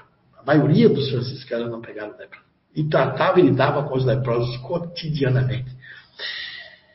E Francisco ficou o santo mais reconhecido do mundo, por conta da sua capacidade de amar. Mahatma Gandhi dizia que quando um único homem alcançar a plenitude do amor, esse único homem neutralizará o ódio de milhões. Quando eu li isso do passado, eu achava que isso era assim, espécie de hipnose, mas não, é porque ninguém ama tanto neutralizando o ódio sem contagiar milhares e milhares de outros que fazem a mesma coisa, que se tocam. É como se o amor fosse uma potência interna que cada um de nós temos, só que essa potência ela está adormecida. Na hora que você exterioriza essa capacidade de amar, essa potência abre. E ela tem uma radioatividade poderosa que desperta essa mesma potência em outras pessoas. Todos nós somos uma potência de paz, uma potência de amor viva, ativa, e que não sabemos que somos portadores disso. A caridade nada mais é do que o amor em movimento. A caridade é o amor na prática. Porque a verdadeira caridade, ela não espera reconhecimento algum. O Evangelho fala para você dar com a mão direita e a esquerda nem se quer saber. Você tem que servir sem perguntar até quando, nem escolher a quem você vai fazer esse serviço. Aqui na Bahia, nessa época do ano, tem um frio muito grande, principalmente minha cidade. Julho e agosto eh, tem um frio intenso. Nós estamos até fazendo aqui a campanha do cobertor e distribuindo com outros amigos, várias instituições que estão junto com a gente, mil cobertores. Já adquirimos 500, esses 500 já saíram quase todos em três dias que a gente entregou e estamos com cotas. As empresas mandam uma cota, os empresários, os doadores, mandam direto para a empresa em São Paulo e a gente conseguiu botar um cobertor aqui em Feira de Santana por R$ 10,99 a unidade. Mais um real de frete sai por R$ reais. um cobertor quente, de casal, que aquece muito frio. Eu me recordo quando eu era jovem, na juventude espírita, eu saía com um homem muito caridoso, uma pessoa é, de uma capacidade de amar também diferenciada, chamado Suelias Bispo, que era o dirigente espírita da casa espírita que eu comecei no Espiritismo. A gente fazia campanha do quilo e na época do frio, porque aqui é famoso o mês de agosto, as noites são vazias. Isso faz até parte de uma frase da estrofe do nosso hino. As noites vazias de agosto. Ninguém vai à rua porque o frio é muito intenso. E a gente naquela época arrecadava o cobertor antes para entregar no período do frio. Cada um de nós visualizava uma circunstância, um lugar para fazer a distribuição do cobertor. E eu me recordo que tinha um homem que olhava, que trabalhava na cerealista, que dormia na marquise dessa cerealista em cima de um carro de mão. Era um carregador solitário, acho que não tinha família, mas ele se cobria com uma coberta remendada de várias cores de pano e era fina. E um dia eu passei, ele estava muito encolhido, assim, debaixo daquela coberta, e me lembrei, vou dar um cobertor para esse homem. Aí na campanha, a gente saía com o carro e eu marquei aquele lugar, paramos ali, é, perto dele, e ele estava dormindo por volta assim de nove da noite. Estava uma garoa, um frio cortante. Eu acordei e disse, Senhor, Senhor, nós somos da campanha do cobertor e viemos trazer um cobertor para o Senhor se cobrir. Ele disse, quem mandou o cobertor? Eu não quero o seu cobertor. Eu disse: Não, você não vai pagar nada. Esse cobertor é gratuito, nós somos de uma instituição religiosa, espírita, e estamos distribuindo, a gente já faz essa prática. Eu disse, eu lhe pedi cobertor? Eu disse, não, senhor, mas não precisa pedir, o senhor está num cobertor fino, remendado, pode estar tá furado aí, o senhor passando frio. Eu disse, isso não é da sua conta, isso não me interessa. Não lhe pedi cobertor, não quero seu cobertor, não quero seu favor. Ele começou a se irritar. E eu fui insistindo, disse, mas o senhor não precisa se cobrir. Ele passou assim a mão por trás do carro de mão, pegou um facão, olhou para mim e me ameaçou. Se você ficar aqui insistindo, eu vou lhe cortar de facão. Você vai limpar seu sangue com esse cobertor que você está querendo me dar de todo jeito. Eu saí dali pressionado com aquilo. Vou ter o cobertor. O Elias disse: Não, você não entregou o cobertor? O que aconteceu lá que você estava discutindo com o homem? Quando eu contei a história, eu fiquei dizendo: Que, que pobre presunçoso. Que velho arrogante, violento, agressivo. Isso aí não merecia nenhum cobertor mesmo, não. Eu fiquei assim, todo revoltado, né? Porque ele não aceitou meu cobertor. Me senti é, desconsiderado por isso. Isso era na noite de terça-feira. Na noite de sexta tinha nossas reuniões mediúnicas. E no final da mediúnica sempre vi um espírito amigo que se comunicava através de uma média muito querida de todos, chamava Dona Lourdes Moraes. E nesse dia o Espírito veio e falou comigo sobre o cobertor. Que eu fiquei atingido pelaquela coisa do cobertor, pelas palavras do velho, presunçoso. E nesse dia eu aprendi uma frase que o Espírito falou. Que o Evangelho falava dos pobres de espírito, mas tinha também os de espíritos pobres. E bem-aventurados não é os pobres que vão ao céu, são os pobres em espírito. Esses são os pobres de arrogância, de orgulho, de presunção. São os pobres de posses. São os pobres da avareza. Os pobres da, do, do, dos sentimentos arrogantes e prepotentes. Aí o Espírito completa. Por que, meu filho, você tinha que acordar ele para dar o cobertor? O Evangelho fala que a mão direita deve dar para a esquerda não ver. Você quis no seu íntimo que ele reconhecesse a doação.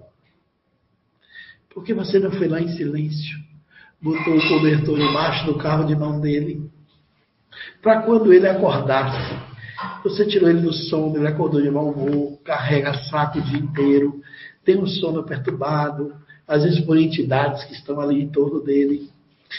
E poderia, poderia lhe cortar de facão se você insistisse.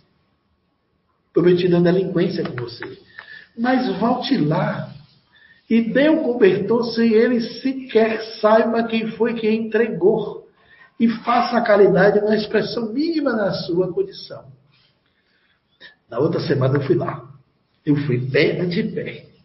Com aquela maior segurança ali do mundo, mas eu confesso a vocês que não foi para cumprir 100% da caridade o meu cuidado. O meu cuidado também foi medo do facão. Aí eu botei o cobertor debaixo do carro de mão e me afastei. Incrível. No outro dia, quando eu passei, ele estava enrolado com a coberta. Aquecido. Aceitou. Não teve problema nenhum. Não jogou o cobertor fora. Eu aprendi essa grande lição. Que o amor tem que ser incondicional. E a caridade é a espécie de manifestação do amor em movimento, é amor na prática é quando você se move. Por exemplo, ela é diferente da compaixão. Você olha uma pessoa com necessidade, sofrendo muito, você se apieda, você chora, você se comove. Isso é a compaixão. Você sente a dor daquela pessoa, você até se indigna. Mas a caridade é algo mais. A caridade é quando você se move para construir alguma ação para tirar a pessoa do sofrimento. A caridade é esse degrau acima, quando você se movimenta e não fique indiferente quando você faz algo mais além da compaixão, além da indignação, quando você busca a justiça, quando você busca, busca o conforto e alivia o sofrimento. E a caridade é, uma, é, uma, é um amor em movimento, é a manifestação do amor na prática. Mas o amor ainda está além disso, quando ele é completamente incondicional. Nem o amor de mãe é igual ao amor incondicional. O amor de mãe é um amor grandioso, é o amor referência que nós temos. Mas a mãe só ama muito o filho dela. Ela não ama com a mesma intensidade o filho da vizinha, nem o filho dos outros. Mas pelo dela, ela dá-se, dá mais do que a si mesma, ela esquece a si. A mãe, ela, ela serve a cria ou serve ao filho sem pensar em si. Ela põe o filho acima de si mesmo. Mas o amor de mãe não é um amor egoísta. É um amor que tem uma dimensão grandiosa para aquele que saiu do seu útero. Não é o amor por todos os filhos. O amor incondicional é além disso. Então, definir o amor na forma da caridade não é tão fácil. Ele tem diferentes níveis de caridade. Tem aquela caridade que você dá o que te sobra. Alguém te pede, você olha ali se tem o miúdo, se tem alguma coisa. Eu me lembro quando eu fazia a campanha do quilo, que saía aquele grupo de jovens pedindo com a sacolinha branca alimentos para entregar aos pobres. A gente recolhia, voltava para a casa espírita e o pessoal dividia cestas básicas na época. Eu me lembro que algumas casas aqui que a gente ia pedir, a pessoa saía, geralmente eram os bairros classe média alta, dizia, não tem pão dormido hoje. Ou seja, só dava o pão que era velho. Mas era um tipo de caridade, toava. Tem gente que nega, isso é o nível zero. Mas aquele que dá o que lhe sobra, é o nível um. Tem outros que já faz a caridade. Não dá só quando pede. Ele faz o mínimo possível, mas faz. Porque tem aquele que passa na rua, vê um pedido, ele tenta desviar para não ser incomodado com aquele que pede. Já tem outro que separa a quantidade de dinheiro dentro do carro para ajudar as crianças nos pedidos da sinaleira. Ele já está no orçamento dele, dá um pouquinho. Porque ele vê que na sinaleira tem alguém trabalhando para levar comida para casa. Ele já dá aquele dinheiro para estimular, tanto os malabaristas até aqueles que pedem mesmo com um papelzinho na mão. Já tem outros que praticam caridade uma vez por semana. Tem outros que praticam três vezes na semana. Mas tem outros que se transformam, como Irmã Dulce, Teresa Calcutá, Chico Xavier e muitos outros, se transformam na personificação da caridade. São pessoas que doam-se muito mais aos outros do que a si mesmo. Esquece até de si mesmo, seus próprios cuidados, para poder estar servindo. No azáfama que só pode vir de um impulso cuja origem está na capacidade de amar, que é grande. Quando a capacidade de amar é pequena, compaixão e caridade é pouca. Quando a capacidade de amar é alta e elevada, a condição de caridade é muito mais elevada. Então, o amor é uma manifestação, é, eu poderia dizer assim, que é a manifestação divina em nós. O amor profundo, esse amor incondicional, está além das dimensões humanas. Ele escapa ao controle e também, eu não digo o controle, mas o controle das palavras, né? Ele, ele, ele escapa ao controle das adjetivações da nossa definição. Vamos à próxima, que não dá tempo. Certo. Eu vou fazer uma próxima pergunta também do YouTube. Tem bastante perguntas. A próxima pergunta é da Luísa Maulen. Ela pergunta assim: sobre a depressão. Como uma pessoa pode se livrar da depressão totalmente? Como é, que, como é possível encontrar a alegria de viver, além do evangelho no lar, remédios, terapia e caridade? Olha, a depressão é a doença do século. Existem mais deprimidos no mundo do que soropositivos, portadores de AIDS e cancerosos juntos. A depressão ela tem, é multifatorial, ele é uma doença que tem a ver com as enzimas do cérebro, mas já tem muitas esperanças nesse caminho. Tem depressão que pode ser por influência espiritual, mas os espíritos geralmente nunca põem dentro de uma pessoa algo que lá já não esteja. Das obsessões à depressão, existe isso. As pessoas têm os episódios depressivos, momentos depressivos, porque tem a ver com o seu passado histórico, o passado espiritual dele. As vidas desregradas de outras existências, nasce, a pessoa nasce sobre o infrator, sempre renasce junto à injunção que o caracteriza, ou à própria infração que o caracteriza.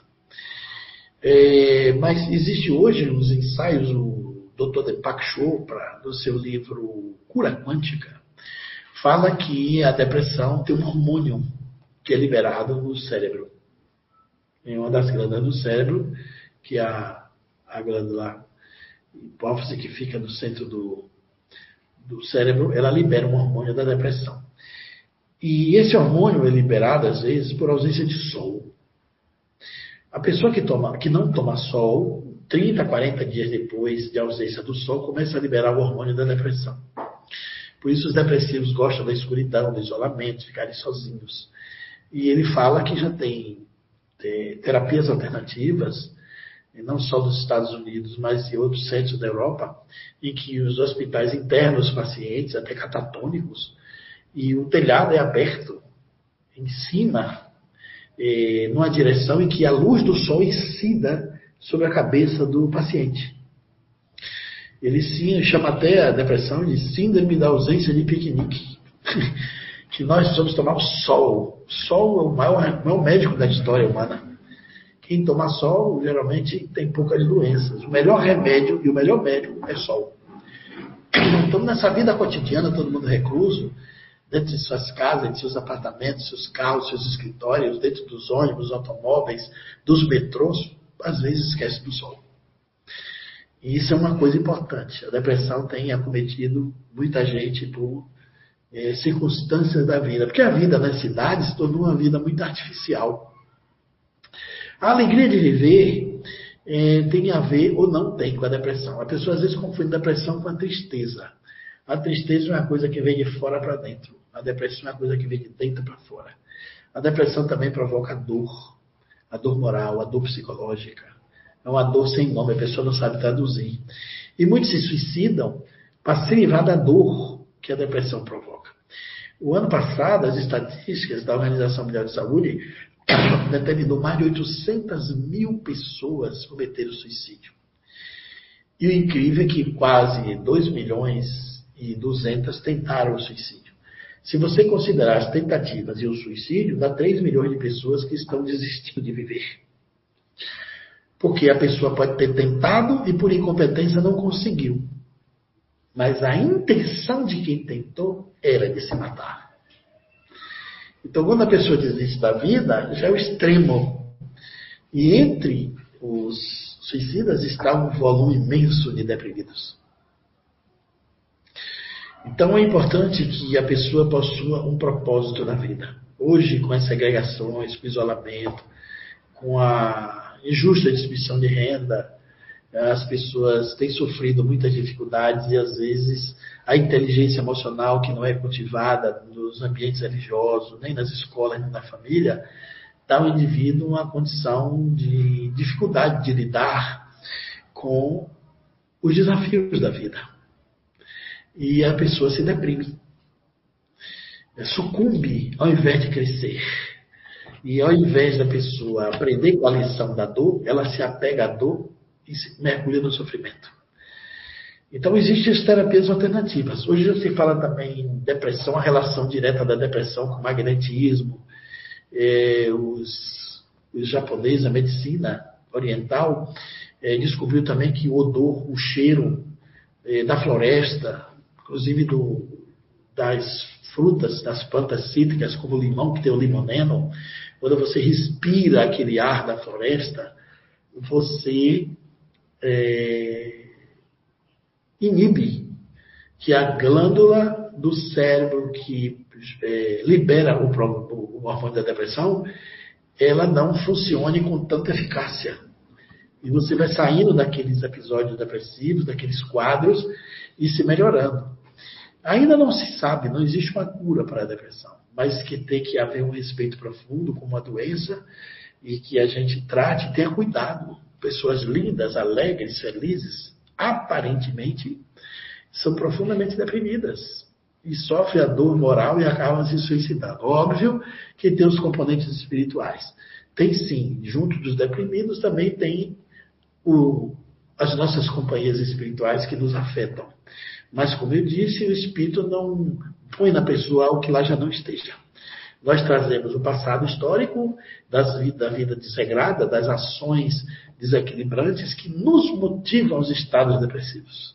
Mais do que nunca, hoje você tem a necessidade de uma biblioterapia, de uma educação mais voltada para a natureza humana, uma educação humanizadora, que tenha a visão do homem como uma melhor pessoa.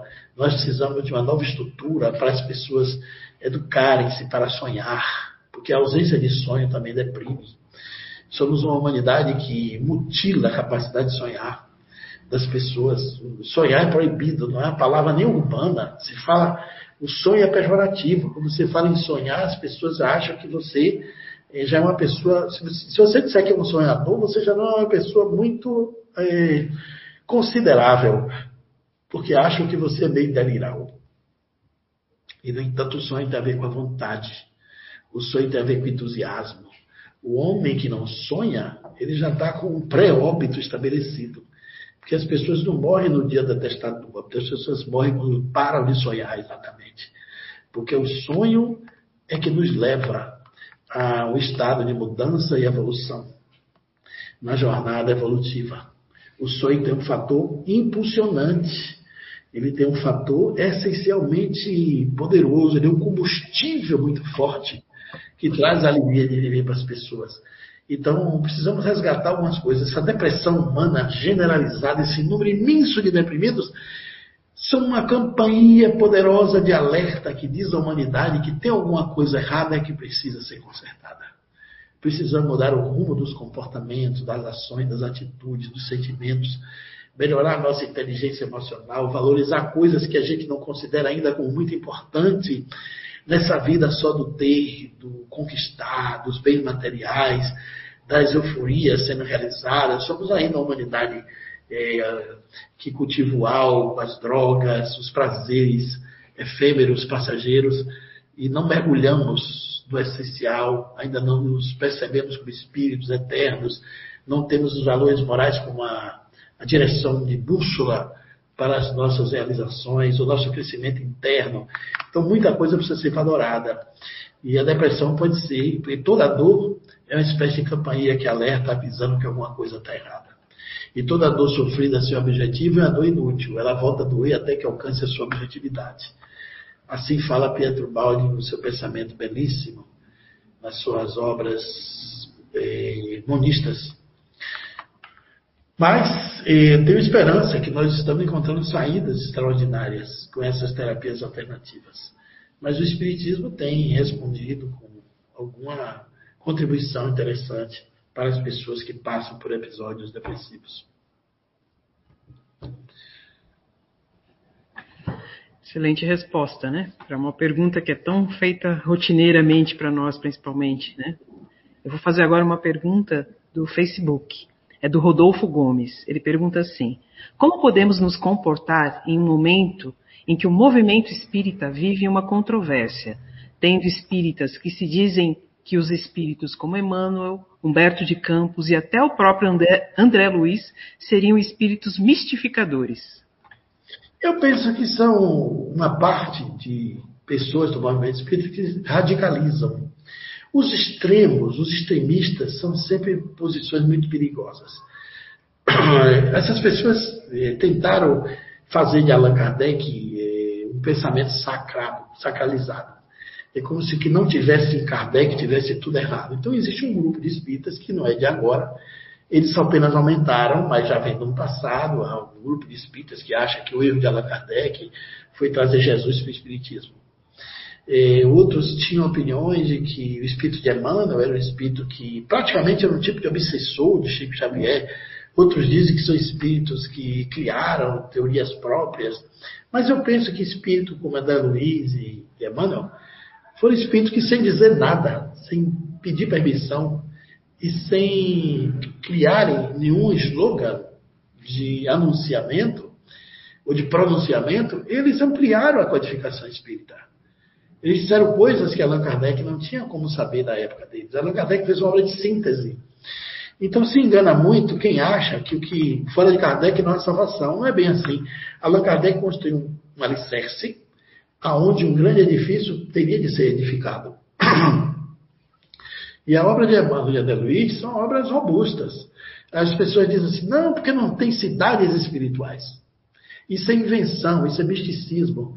Mas quem lê Céu e Inferno, os espíritos relatam que depois de passarem por esses limbos, por essas reuniões sombrias, onde muitas dores, gemidos e gritos, o que é isso na descrição do umbral? Esquece que André Luiz, quando descreve o umbral, as pessoas querem generalizar como se aquilo fosse o além. Não é. O umbral é uma região que está perto da crosta da Terra. São espíritos muito apegados à matéria, espíritos ainda muito ligados aos vícios, à carne, à dimensão humana da existência. Então a cidade do nosso lar não é uma colônia espiritual, não é uma cidade espiritual, vamos dizer, ela é uma colônia transitória que apanha esses espíritos dessas regiões densas e prepara eles por um período para que eles se elevem às cidades espirituais. Você veja que André Luiz, que foi um suicida, morreu de sífilis e de câncer, muitos dizem que André Luiz não existiu, existiu sim. As pessoas é que acham que é uma mentira, que é uma lenda, porque houve uma época que se pensava que André Luiz era Oswaldo Cruz. E outra, houve outra época que se achava que André Luiz era Carlos Chagas. Ele nem foi Carlos Chagas, nem foi Oswaldo Cruz. E quando as pessoas citavam o Chico com essas ideias, ele deixava que as pessoas pensassem que fossem. Fazia parte de um acordo que a entidade do verdadeiro André Luiz não fosse revelada. Eu sabia da verdadeira identidade de, de André Luiz nos anos 80, porque o médio Newton Boechat e um grande cientista brasileiro chamado Henrique Rodrigues privaram da intimidade de Chico Xavier durante 17 anos. O Henrique morava em Pedro Leopoldo, e o Newton trabalhava lá, e Pedro Leopoldo, desculpa, em Belo Horizonte, Pedro Leopoldo fica 15 minutos de Belo Horizonte. Então o Newton datilografou as obras de André Luiz, quase todas, e Henrique fazia a revisão a pedido de Emmanuel. O espírito de André Luiz não foi nem Carlos Chagas, nem foi Oswaldo Cruz, foi um médico renomado do Rio de Janeiro, que foi inclusive diretor do Clube de Regatas Flamengo. Ele atendeu muita gente, foi ele que criou a, a sede da Gávea, que bolou o escudo do Flamengo, foi o primeiro médico a pensar em reposição suplementar para atletas, a pensar em fazer medicina com relação nada com a saúde de um atleta. Foi representar o Brasil na Conferência eh, Europeia de Ciência Médica, ele era neurocirurgião, professor, orientador de tese do doutorado, escrevia naquele mesmo estilo. Eu visitei a sua casa na última existência na Enseada do Botafogo.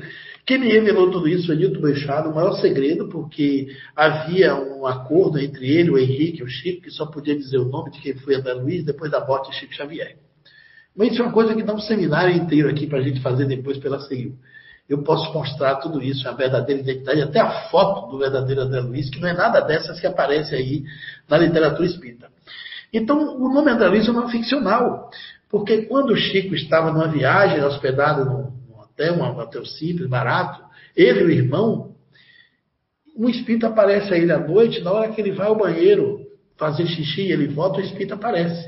E diz assim: Eu estou me apresentando ao senhor, porque o seu guia espiritual Emmanuel é, acaba de me é, apresentar uma proposta de trabalho para escrevermos uma série de livros. E eu tenho autorização dele para começar a escrever pelo senhor. Vou necessitar que o senhor disponha algumas horas do seu dia, da sua noite, para que essas obras venham a lume.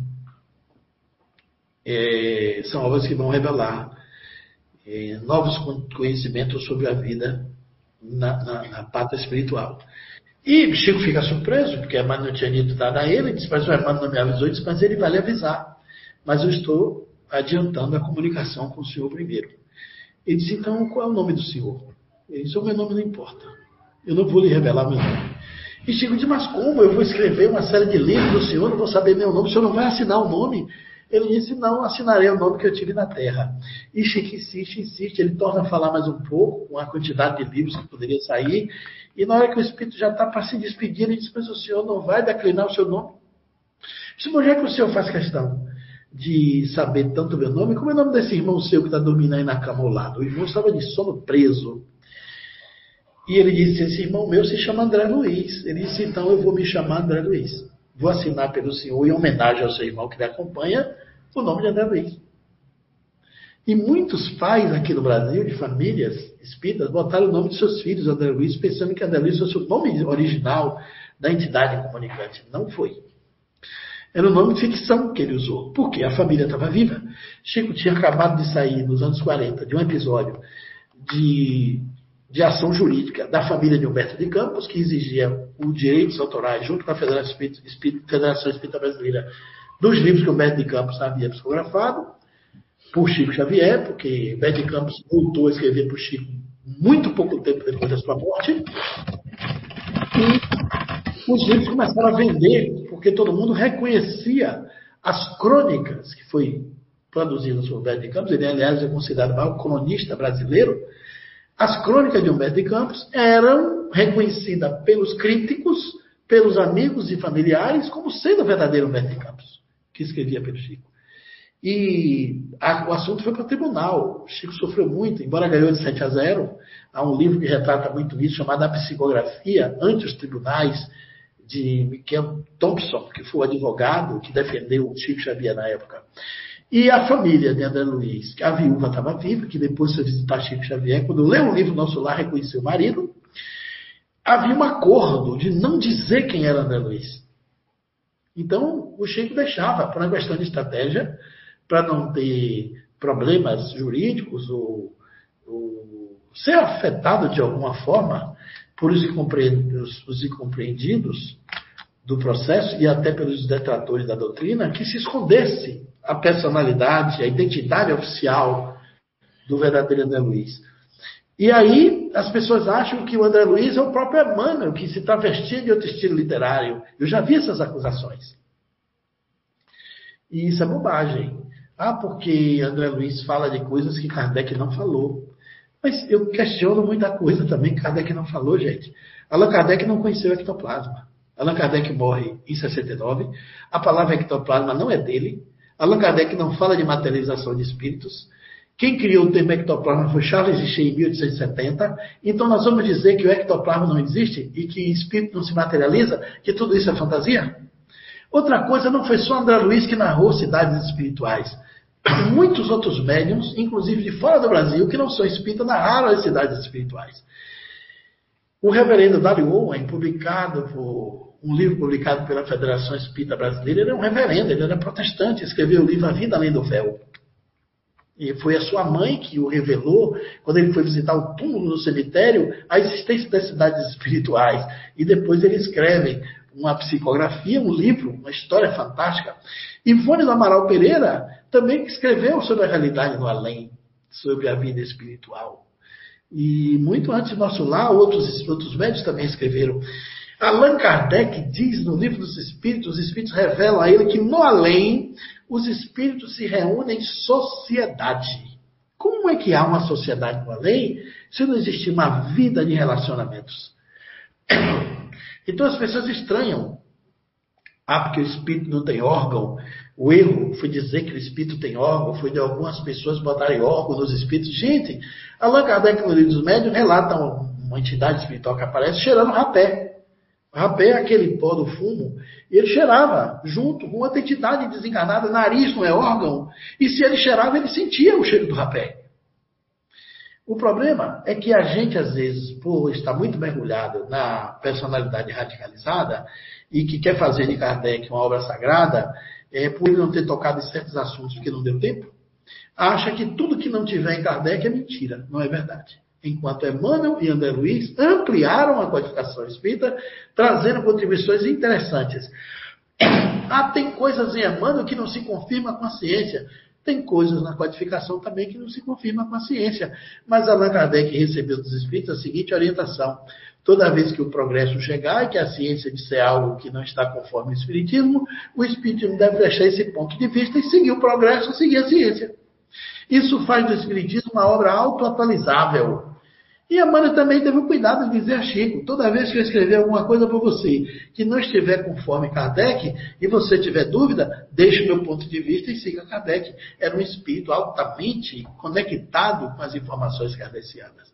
Então, às vezes, falta os elementos associativos dessas pessoas do movimento espírita para tentar fazer o link entre a contribuição de Chico Xavier e a codificação espírita. E ao invés de achar que são obras de espíritos mistificadores, deveriam pensar algo mais, para não dizer isso, porque isso é difamar o próprio médico Chico Xavier como se ele fosse vítima ou instrumento de espíritos mistificadores.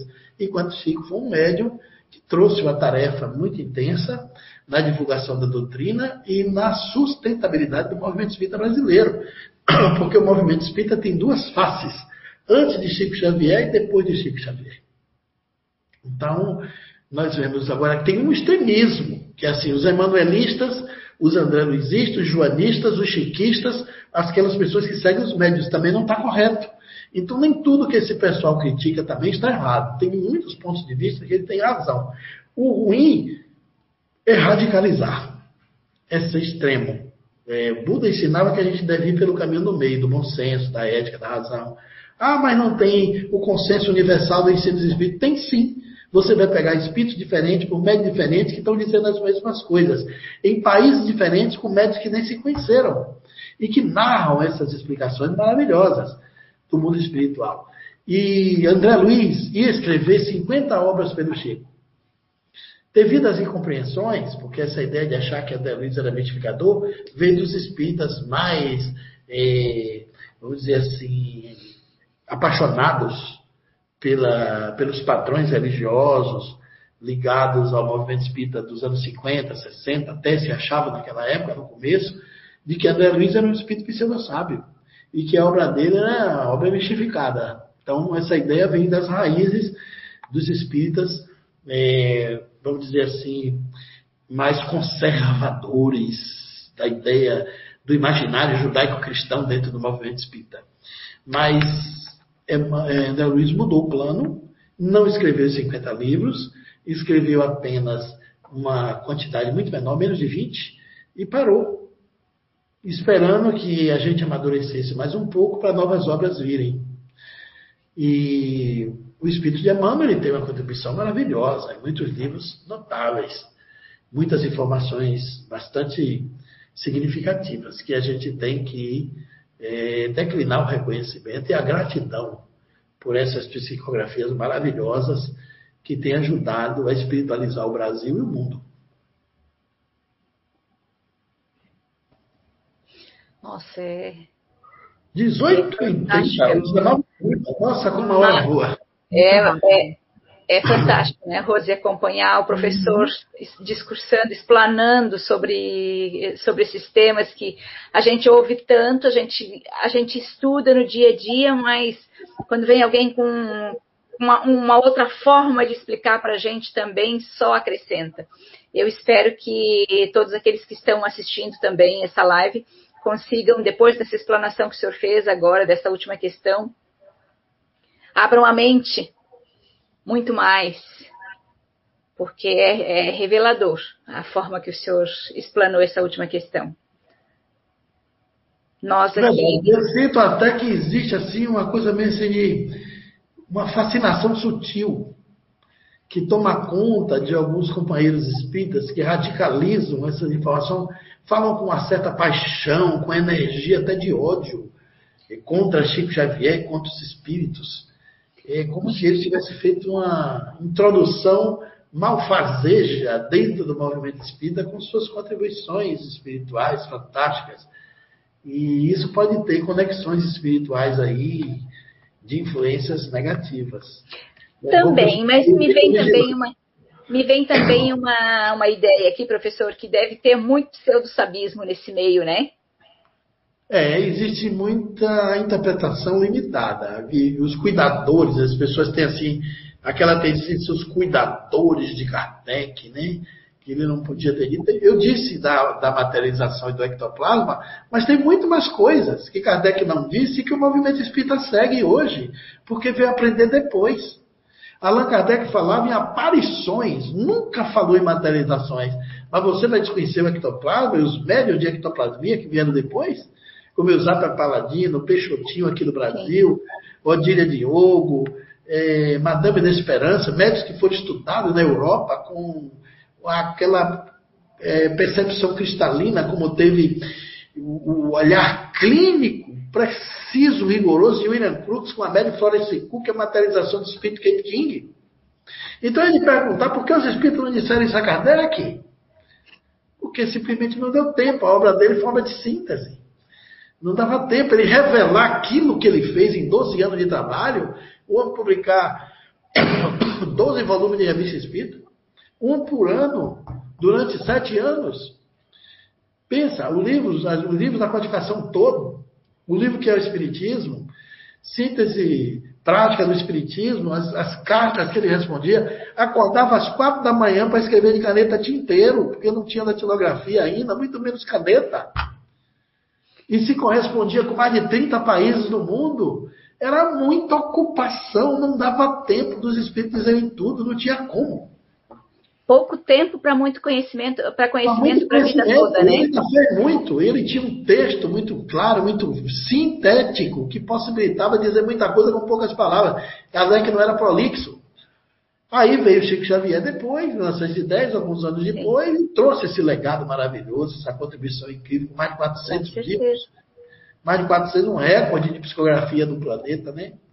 O maior antena paranormal do século XX que enfrentou o maior cepticismo materialista do mundo, recebeu os espíritos, escolheram ele através das artes para impactar com a mediunidade no Brasil, que foi com o livro Parnaso e Além Túmulo, trazendo os poetas parnasianos, os românticos, para escrever nos seus estilos inconfundíveis, Augusto Anjos, Antônio de Quental, eh, Olavo Bilac, Castro Alves, Guerra Junqueiro, Todos esses poetas consagrados da literatura portuguesa e brasileira trouxeram ali, mais de 50 espíritos assinaram pelas mãos de Chico Xavier. Foi impacto num país agrário, que você tinha 70% de analfabetos. O livro Parnaso chegou na Academia Brasileira de Letras como livro de discussão elevada.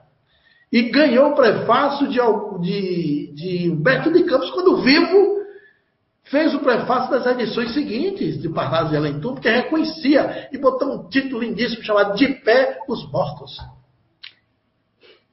Então, os, os, os, os leões da crítica, os materialistas, todos se rendiam. O Chico Xavier era um grande gênio que merecia uma cadeira na Academia Brasileira de Letras, ou tinha que se reconhecer que ele era um médium que recebia aquelas entidades, porque o biógrafo de Augusto dos Anjos dizia que Augusto dos Anjos nunca foi tão Augusto dos Anjos quanto foi na psicografia de Chico Xavier. Então, ele enfrentou tudo isso, trouxe esse legado. Não é possível que Emmanuel e André Luiz ia ser mistificador a vida toda, escrever obras alheias, bobas, tolas, sem sentido. Eu acho que a pessoa devia pensar um pouco. Será que não somos nós que não temos tendo alcance do que significa tudo isso? Como é que você vai mistificar uma mensagem tão bonita, né? É, e, e, também o seguinte, é, talvez esse, essa exacerbação radicalizada por Kardec seja uma espécie de limitação, porque existia um passado o pessoal da pureza doutrinária. E muitas vezes eu concordo, eu não sou contra você preservar a pureza doutrinária para a gente não ter infiltrações de, de ideias espiritualistas que não têm base na ciência dentro da doutrina, que dá muito prejuízo e torna a doutrina mais esotérica do que científica. Mas muitas vezes o radicalismo da pureza doutrinária é sinônimo de bitolamento, de percepção estreita na grandeza da doutrina. Então nós temos que ter a percepção aberta para o novo, que como dizia o compositor Belchior, o novo sempre vem. Isso é verdade. É verdade. verdade. Então, professor, nós queremos agradecer a CIU agradece a todos aqueles que nos acompanharam, né, fazendo suas perguntas, ouvindo, aprendendo com as suas explanações, suas, as histórias que o senhor trouxe para nós. E principalmente a senhor pela dedicação de seu tempo e conhecimento que o senhor tra traz para a gente, a cada encontro. Mas, nosso... Bia, deixa eu contar uma coisa para você. Esse encontro nosso de, de, primeiro domingo de cada mês, né? Isso. De tarde e noite, eu acho que já é o décimo ou mais. Ah, a gente já, aí, já passamos dos 10. Então já virou um pouco de tradição. Eu estava no supermercado. É. E uma senhora, assim, mais ou menos mais jovem do que eu, disse assim: O senhor é Clóvis Nunes? Ele disse que sou, estava de máscara. Ela conseguiu me reconhecer. Aquele das lives. Olha disse, Olha, aquelas lives lá de Blumenau, eu assisto todas. E quando eu não assisto na hora, eu assisto gravado na madrugada. Já mandei para tantos amigos.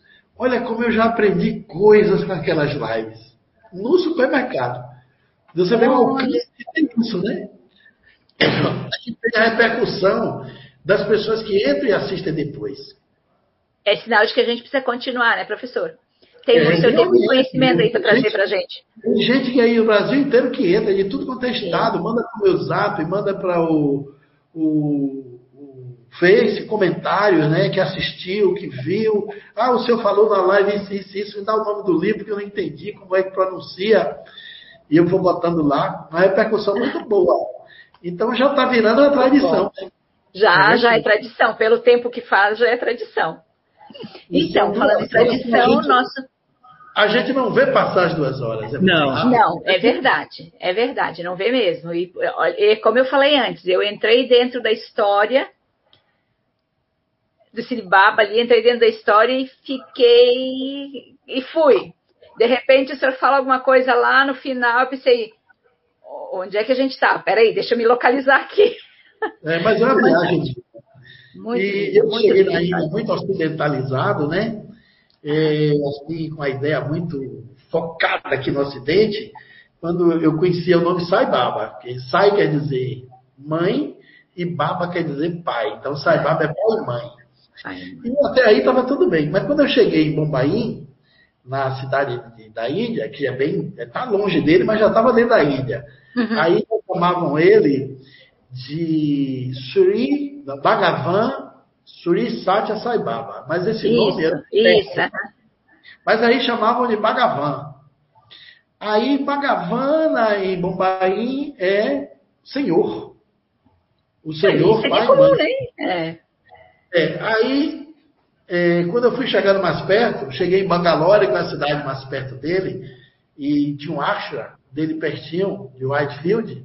Ele tinha dois ashras, o de Puttaparthi, que era perto onde ele nasceu, chamada Morada da Eterna Paz, e Whitefield, que significava Campo Branco. Então, quando eu cheguei perto de Whitefield, em Bangalore, o nome dele já tinha mudado. E aí eu come, começou o meu estranhamento. Uhum. Já era Baguan, Swami, Suri, Satya Sai Baba. Era um nome enorme. Baguan quer dizer Baguan, Swami. Swami quer dizer o Supremo, e Baguan é o Senhor. Aí seria a tradução de Senhor Supremo o Supremo Senhor, Pai e Mãe da Verdade. Eu disse, isso é muita pretensão uma pessoa se deixar levar por um título desse, né? O Supremo Senhor, Pai e Mãe da Verdade. Ele, nossa, isso é uma prepotência danada. E aí eu comecei a ver algumas coisas estranhas. Quando eu estava no ashra dele, ele estava fora. Olha isso para narrar só num filme, para você entender. Era um deserto, não tinha ninguém. A gente se hospedou, não sabíamos, porque a informação de 92 não era como a de hoje. Sim. Ele estava em puta parte. Aí nós posamos lá e íamos pegar um transporte para viajar duas horas e pouco, duas horas e quinze, para sair de Whitefield para puta parte. Porque a multidão acompanhava ele. Onde ele estava tinha uma multidão. Não era depósito, é multidão mesmo. Amigas, eu vou narrar a vocês. Quando chegou 10 horas da manhã, que a gente já estava acertando o transporte, chegou a notícia de que ele ia voltar no outro dia.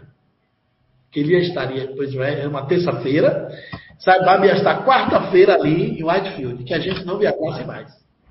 O Suami chega amanhã. O Suami chega amanhã. Bom, eu estava hospedado na casa que a gente arrendou, todos nós, era um grupo de 22 pessoas do Brasil, e nós nos dividimos em duas casas.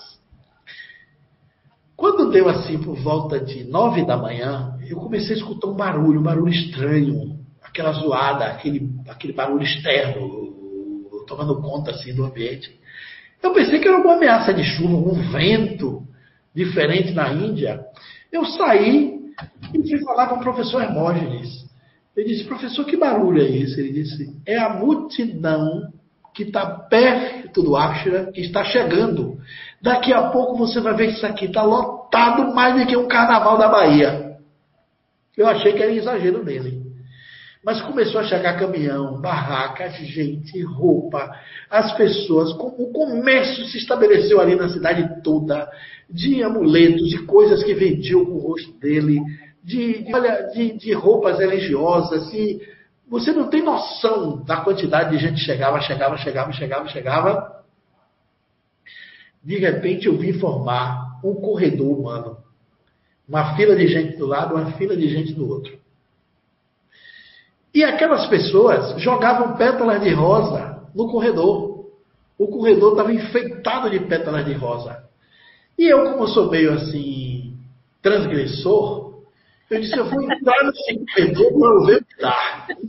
Eu fui pelo corredor, porque eu queria ver o que era. Olha, eu caminhei, sem exagero, eu contei no meu relógio, eu caminhei 12 minutos. Eu acho que eu fiz os 2 quilômetros. 12 minutos. No corredor. Tinha hora que alguém puxava minha camisa, me empurrava para eu sair do corredor. Mas como eu era passante, quem puxava ficava para trás. E eu fui a passos rápidos, andando ali, pisando naquelas pétalas de flores. De repente eu vi assim, longe de mim, a uns 500 metros, um carro que vinha vagarosamente, com o, o, o limpador de vidro ligado, sem chuva. Era o Saibaba que estava no banco do fundo, com o motorista e o povo jogando pétala de rosa no carro, e o limpador tinha que tirar, tirar sétulas. Cuidado. Olha, eu fiquei tão impressionado, fiquei no corredor olhando aquilo, e o povo no silêncio sepulcral. E ele passando ali, gente chorava, emocionado, fotografando. E ele chegou perto de mim, eu me afastei, fui para a ponta da fila, né, na frente da fila, fotografei ele no carro, ele acenando o carro a 30 km por hora. Porque as pessoas se regozijavam e se confortavam em vê-lo passar. E aquelas pétalas de rosa, de flores, de tudo quanto era tipo de flor, de guirlandas, as pessoas tiravam do, do peito, da mão e jogavam, porque na Índia cultua muitas flores. Sim. É uma demonstração de carinho, de reconhecimento, de devoção. Eu parei e pensei, pô, sou um charlatão. Não conseguia isso no meio de uma rua. Aí eu comecei a ficar um pouco conflitado com a minha desconfiança de que eu era uma pessoa presunçosa. E o carro passou por mim e o corredor atrás virava uma multidão que caminhava. E quando o carro entrou no Ashra, aquela multidão toda, aquele silêncio que ainda existia, fez, oh, aquele barulho aumentou cada vez mais. A cidade ficou cheia. É como se você pegasse assim, ó. É, você mora em Blumenau, não mora? Digamos, você já viu o Carnaval do Rio, o Carnaval de Salvador. É como se você pegasse aquela multidão e transportasse para Blumenau e chegasse uma vez só. De uma hora para outra. É uma coisa assim inacreditável. Por mais que a gente narre, não é a mesma coisa de presenciar. E todo mundo se hospedando ali por tudo quanto era lugar, não tinha vaga. As pessoas até acampavam, faziam barracas na rua, no chão, os jovens, e ficavam acampados para ver o Sai Baba. Então era uma demonstração de uma pessoa muito elevada. É... E ele tinha o seguinte: eram pessoas de todas as religiões que ia vê-lo: muçulmanos, hindus, sikhs, sikhs, e a, o pessoal do budismo, jainistas, católicos, espíritas, protestantes estavam lá, muitos curiosos, leigos, donas de casa, pessoas se identificavam com ele de alguma forma, e ele não, não saía dali. E era aquela multidão de 5 mil, 10 mil pessoas por dia para vê-lo, para ter a bênção dele. Ele era o prisioneiro da multidão. Sim. Era um fenômeno interessantíssimo, era uma coisa assim, fora dos contextos. Eu não tenho dúvida que ele, ele foi o maior líder espiritual do século XX do planeta. Nenhum líder religioso tinha aquela força. Porque o líder religioso agrega aqueles que pensam como ele, a sua grei ideológica. Ele não, ele agregava todo mundo. Ele não pregava em nome de religião nenhuma. Ele dizia que só tem uma religião que é a religião do amor.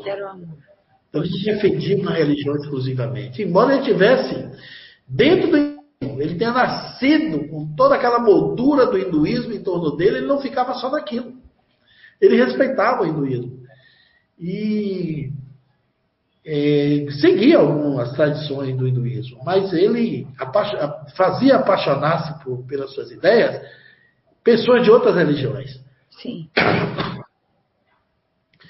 E ele é que é autor de uma frase poderosa que dizia o seguinte: é muito bom que você nasça numa igreja, mas não é tão bom assim que você morra dentro dela.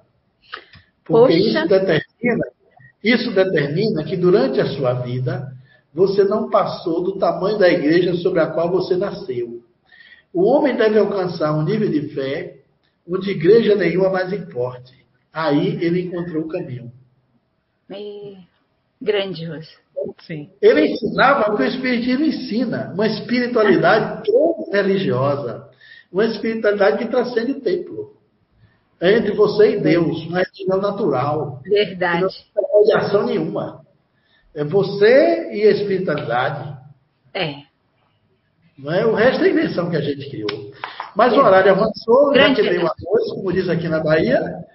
Eu quero agradecer a vocês aí pela intermediação das perguntas, ao público internauta que está conectado com a gente. Tem gente que já assistiu todas, não perde uma. Sim. E os, o público também esporádico que entrou, se gostou, pode assistir outras. Né? Esse canal que o Eduardo fez, ficou ótimo com esses cortes, né? Sim. Porque, você tem uma ideia, teve uma, uma coisa que a CIU fez sobre a maçonaria, e teve uma pergunta que me fizeram no Foreblu, uhum. e passou dois anos guardado aí. Dois anos depois, saiu um corte, um recorte da resposta que eu dei sobre a maçonaria. Um maçom um maçom colocou no YouTube dele, deu 180 mil acessos em 48 horas. Olha que maravilha! Aí, uma, uma, série de telefonemas de maçons começaram a acontecer, pensando que era maçom, por que, que eu neguei a ordem, por que eu não disse que era maçom. E por conta disso, já fiz cinco palestras na maçonaria. Eu vou fazer uma live agora, na próxima semana, dia 8, uhum. dia 10, aliás, dia 10 de julho sobre maçonaria e espiritismo. E esse, essa, esse recorte lá, hoje, segundo o que eles me disseram, somando todas as postagens, já tem quase 700 mil acessos. Olha só, né? E as redes sociais, né? É. Então, eu acredito que esses cortes que o, o Eduardo fez nesse canal, dos melhores momentos, é. fica muito bom. Você ele pode também pegar essas lives nossas e fazer recorte delas. Fazer corte também, sim. Sobre determinados temas interessantes, né? E, sim. É, editando fica perfeito, dá para comunicar para o Brasil todo. Sim, sim é, dá para aproveitar bastante informação e, e trazer muito mais gente para o conhecimento, né? Mas é sempre uma alegria. A gente nunca sabe que pergunta vem, não dá para aprender, né? Mas são sempre perguntas estimulantes. Eu costumo dizer que nem tudo está no Espiritismo. Mas ah, o Espiritismo está absolutamente em tudo. Em tudo. Não tem assunto que o Espiritismo não possa se meter para dizer alguma coisa. O professor, na nossa próxima live vai ser no dia 1 de agosto, né? Aí o senhor Sim. falou bastante ali sobre a vida do André Luiz. Não seria uma boa, um bom tema, né? Falar a respeito disso? Vamos fazer um seminário. Eu tenho slide, eu tenho mais de 20 slides sobre isso. Meu, muito interessante. Poderia fazer um seminário sobre é, nosso lar, a vida no mundo espiritual, revelando aquele foi André Luiz. Eu posso postar até a foto dele, fazer um, um evento bem focado, bem dirigido. Vamos fazer? Vamos, vamos, vamos fazer. Hora, muito interessante. Vamos combinar, então, vamos fazer sim. Luiz, né? Uhum. Combinado, então. Vamos, vamos discutir aí os os trâmites. As datas, é, vamos discutir aí as datas e tal aí com a Anice e vamos, vamos fazer sim. Muito obrigado. Muito obrigada. Tá? Um abraço muito obrigada. Vocês, alegria. Muito obrigada a todos os, os internautas que estavam nos assistindo, nos acompanhando também, né? E até o próximo encontro. Até a próxima. Até 1 de agosto. 1 de agosto. 1 de agosto. Até. Paz para todos. Amém. Que assim seja.